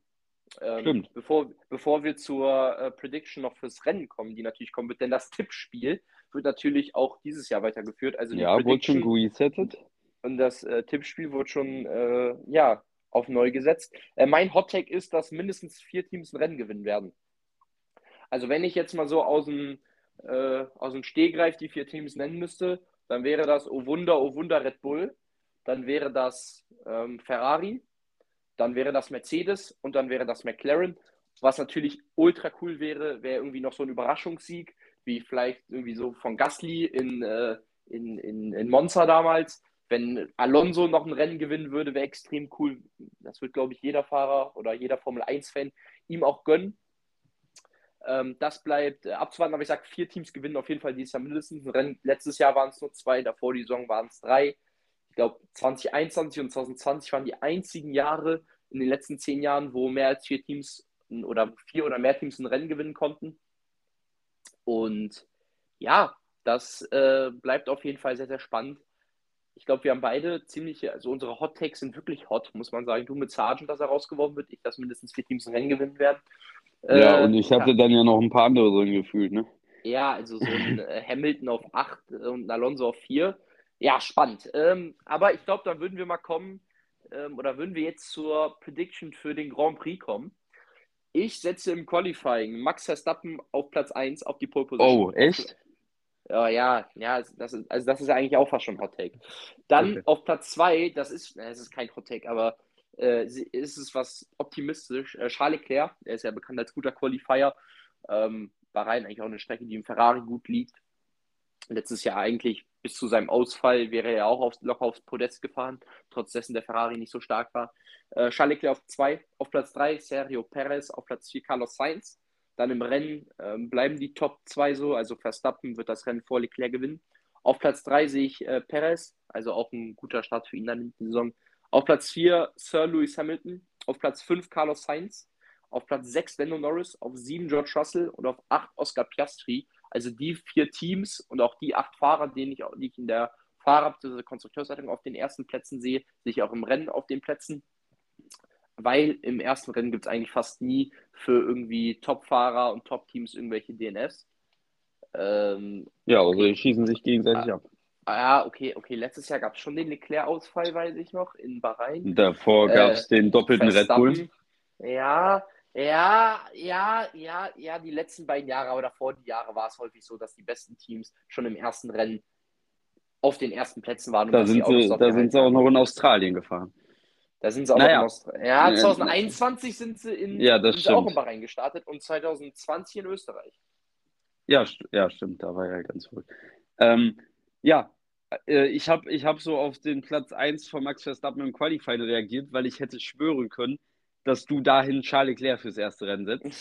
Ähm, weil ich muss sagen, ich habe kurz mit dem Gedanken gespielt, Leclerc auf die 1 zu setzen. ja, bei Ähm, Qualifying ist beim Ferrari natürlich immer stark gewesen. Auch letztes Ja, ja, Jahr. genau, deshalb. Also ich dachte, da wäre vielleicht im Qualifying was drin. Aber weil ich dachte, dass du Leclerc auf die einsetzt, habe ich es nicht gemacht und habe auch Verstappen auf der 1, äh, Leclerc auf der 2. Ähm, danach Sir Lewis Hamilton, passt nicht ganz zu meiner Season Prediction, aber ich denke, dass er ein gutes Wochenende in Bahrain erwischen wird. Und auf 4 Fernando Alonso im Qualifying. Und äh, ja, dann im Rennen Verstappen auf der 1, Leclerc auf der 2 und äh, Perez auf der 3. Und dann auf 4 Hamilton, 5 Alonso, 6 Carlos Sainz, 7 George Russell und auf 8 Lando Norris. Äh, ich glaube, dass McLaren, du hast es ja auch schon angesprochen, sie fühlen sich noch nicht so ganz wohl mit dem Auto. Ich glaube, dass sie jetzt in Bahrain, äh, ja, glaube ich, ein eher schwächeres Wochenende, also nicht schwach, aber im Vergleich zu letztem Jahr vor allen Dingen, aber, aber ein, ein normales Wochenende haben werden. Also ich glaube nicht, dass McLaren da richtig äh, stark auftreten wird, direkt am ersten Rennwochenende. Das wird sich machen mit der Zeit, aber ich glaube, jetzt am ersten Rennwochenende sehe ich da vor allem Ferrari, ähm, Mercedes und Red Bull stärker und äh, Fernando Alonso auch. Ähm, deshalb bin ich gespannt zu sehen. Das ist meine Prediction fürs Wochenende. Und ich würde sagen, damit ist ja unsere Saison-Prediction fertig. Ich freue mich schon darauf, im nächsten Jahr äh, wieder drauf zu hören. Äh, bin gespannt, wer am Ende dann die, der Saison das bessere Händchen hatte, sowohl im Tippspiel, was wir jetzt wieder gestartet haben, als auch natürlich äh, hier im Gesamtklassement-Ranking. Und ähm, ja, damit verabschiede ich mich. Mir hat die Folge wieder richtig viel Spaß gemacht. Sind, wie gesagt, immer einer der Highlights, finde ich, an Folgen. Sowohl die Formel 1 Predictions Rückblicke als auch Bundesliga Predictions Rückblick. Ist immer, finde ich, das Beste somit. Und ähm, ja, bin gespannt, wie die Saison verläuft. Wir hoffen natürlich alle, dass wir vor allem im Kampf um den Sieg eine richtig spannende Saison haben werden. Ich glaube, alles, was dahinter passiert, wird ähnlich spannend sein, wie es ja letztes Jahr eigentlich immer war. Und ähm, ja, wäre natürlich das einzig Wünschenswerte, dass es auch in Sachen Sieg ähnlich spannend wird, wie das auf den Plätzen dahinter im letzten Jahr war. Und ähm, ja, damit verabschiede ich mich. Ich bin sehr gespannt aufs erste Rennwochenende. Ich kann es leider nicht gucken, weil ich genau um 16 Uhr rund um den Zeitraum zwei Spiele habe. Deshalb kann ich da leider nicht das Rennen gucken. Ich habe schon jetzt mit dem Gedanken gespielt, dass ich es mir irgendwie aufnehme, nicht auf mein Handy gucke und dann mir abends angucke. Ähm, muss ich mal schauen, wie das möglich ist, aber ich hätte, ich hätte eigentlich Bock, so direkt beim ersten Rennen mal so die volle Experience mitzunehmen. Deshalb bin ich dann noch so ein bisschen am Überlegen, aber ist natürlich die Frage bei euch. Ich habe ja auch mit dir und anderen Kollegen einige Gruppen, dann kriegt man auf Insta und so Nachrichten. Also da müsste ich mein Handy schon vom Rennen bis Auf dahin schon, schon völlig stumm stellen und da auch nicht mal irgendwie auf Insta gehen oder so, dass ich da nichts mitkriege, weil sonst ist da direkt alles voll. Ja, so wie ich dich kenne, da äh, nimmst du dir das komplett vor und bist zu Hause und guckst, willst dir gerade das Rennen angucken, dann gehst du zufällig auf Instagram und siehst da den Winning Post. Ja, wirklich, wirklich, ja. Kann ich mir auch gut vorstellen. Ja, muss ich mal gucken. Vielleicht gucke ich es mir auch so einfach an, obwohl ich weiß, wer gewonnen hat. Muss ich mal, muss ich mal überlegen, wie ich das mache. Ähm, ja, Samstag das Rennen, natürlich äh, äh, kann ich verstehen aus religiösen Gründen. Ähm, natürlich trotzdem schade, dass ja, ein Rennen nicht sonntags ist, wie es sich gehört. Hast Aber, du denn dieses Jahr die meisten Spiele eher samstags oder sonntags? Ähm, das weiß ich gar nicht. Ähm, also die Saison neigt sich ja so langsam dem Ende. Also ich spiele ja noch in der Jugend und im Herrenbereich. In der Jugend äh, haben wir jetzt die letzten beiden Spiele. Am Samstag ist dann auch noch ausgerechnet das ja, Spiel um die Meisterschaft. Ähm, und äh, ja, deshalb kann ich das noch gar nicht so absehen. Äh, was halt auch ist, also Sonntag hätte ich das Rennen auch nicht gucken können, weil da spielt Köln gegen Leverkusen, wo ich endlich ja. mal wieder im Stadion bin. Ähm, deshalb muss man mal abwarten, wie sich das diese Saison entwickelt. Ich hoffe auf jeden Fall, dass mehr Formel 1-Rennen wieder dahin fallen, wo ich sie gucken kann. Aber äh, handballtechnisch neigt es sich jetzt bald dem Ende hingegen. So, ich glaube, äh, Herren geht noch so bis Mitte April, dann ist da auch die Saison vorbei. Deshalb handballtechnisch ist dann da erstmal dem Formel 1 gucken nichts mehr im Weg. Natürlich, äh, ich möchte jetzt dann auch gern wieder öfter ins Stadion gehen, wenn Handball aufhört. Äh, das könnte dann noch reinfallen, aber das muss man dann sehen. Und ähm, ja, damit verabschiede ich mich von meiner Seite, wünsche euch eine schöne Woche. Ich hoffe, euch hat die Folge ähnlich Spaß gemacht wie uns. Und äh, wir hören uns dann nächste Woche wieder mit allem normalen Content. Dann geht es auch wieder um Fußball und alles drumherum. Ähm, und bis dahin verabschiede ich mich und sage Ciao. Ja, ich wünsche euch auch eine gute Zeit. Also mir machen diese äh, Song Predictions auch immer sehr, sehr viel Spaß, muss ich sagen. Also vor allem, was die Formel 1 betrifft, wenn man dort, glaube ich, häufiger noch im Dunkeln tappt, als es irgendwie beim Fußball ist. Ähm, ja, wird auf jeden Fall eine lange Saison mit sehr, sehr vielen Rennen. Ich hoffe, du kannst die äh, häufigsten oder die meisten Rennen kannst du irgendwie verfolgen, damit wir hier auch im Podcast immer guten Stoff bringen können. Ähm, ja, ich hoffe, wir haben ein spannendes Rennen direkt zum Anfang. Vielleicht ist Ferrari doch konkurrenzfähiger, als wir hier annehmen. Und äh, ja, ich wünsche euch eine gute Zeit. Wir melden uns nächste Woche dann wieder mit unserer regulären Folge wieder, wo wir dann noch die Ereignisse vom letzten Bundesligaspieltag, jetzt im kommenden Bundesligaspieltag, der UEFA Champions League und des ersten Formel 1 Rennen natürlich äh, zusammenfassen werden. Und ja, bis dann wünsche ich euch eine gute Zeit und dann können wir einfach mal absehen.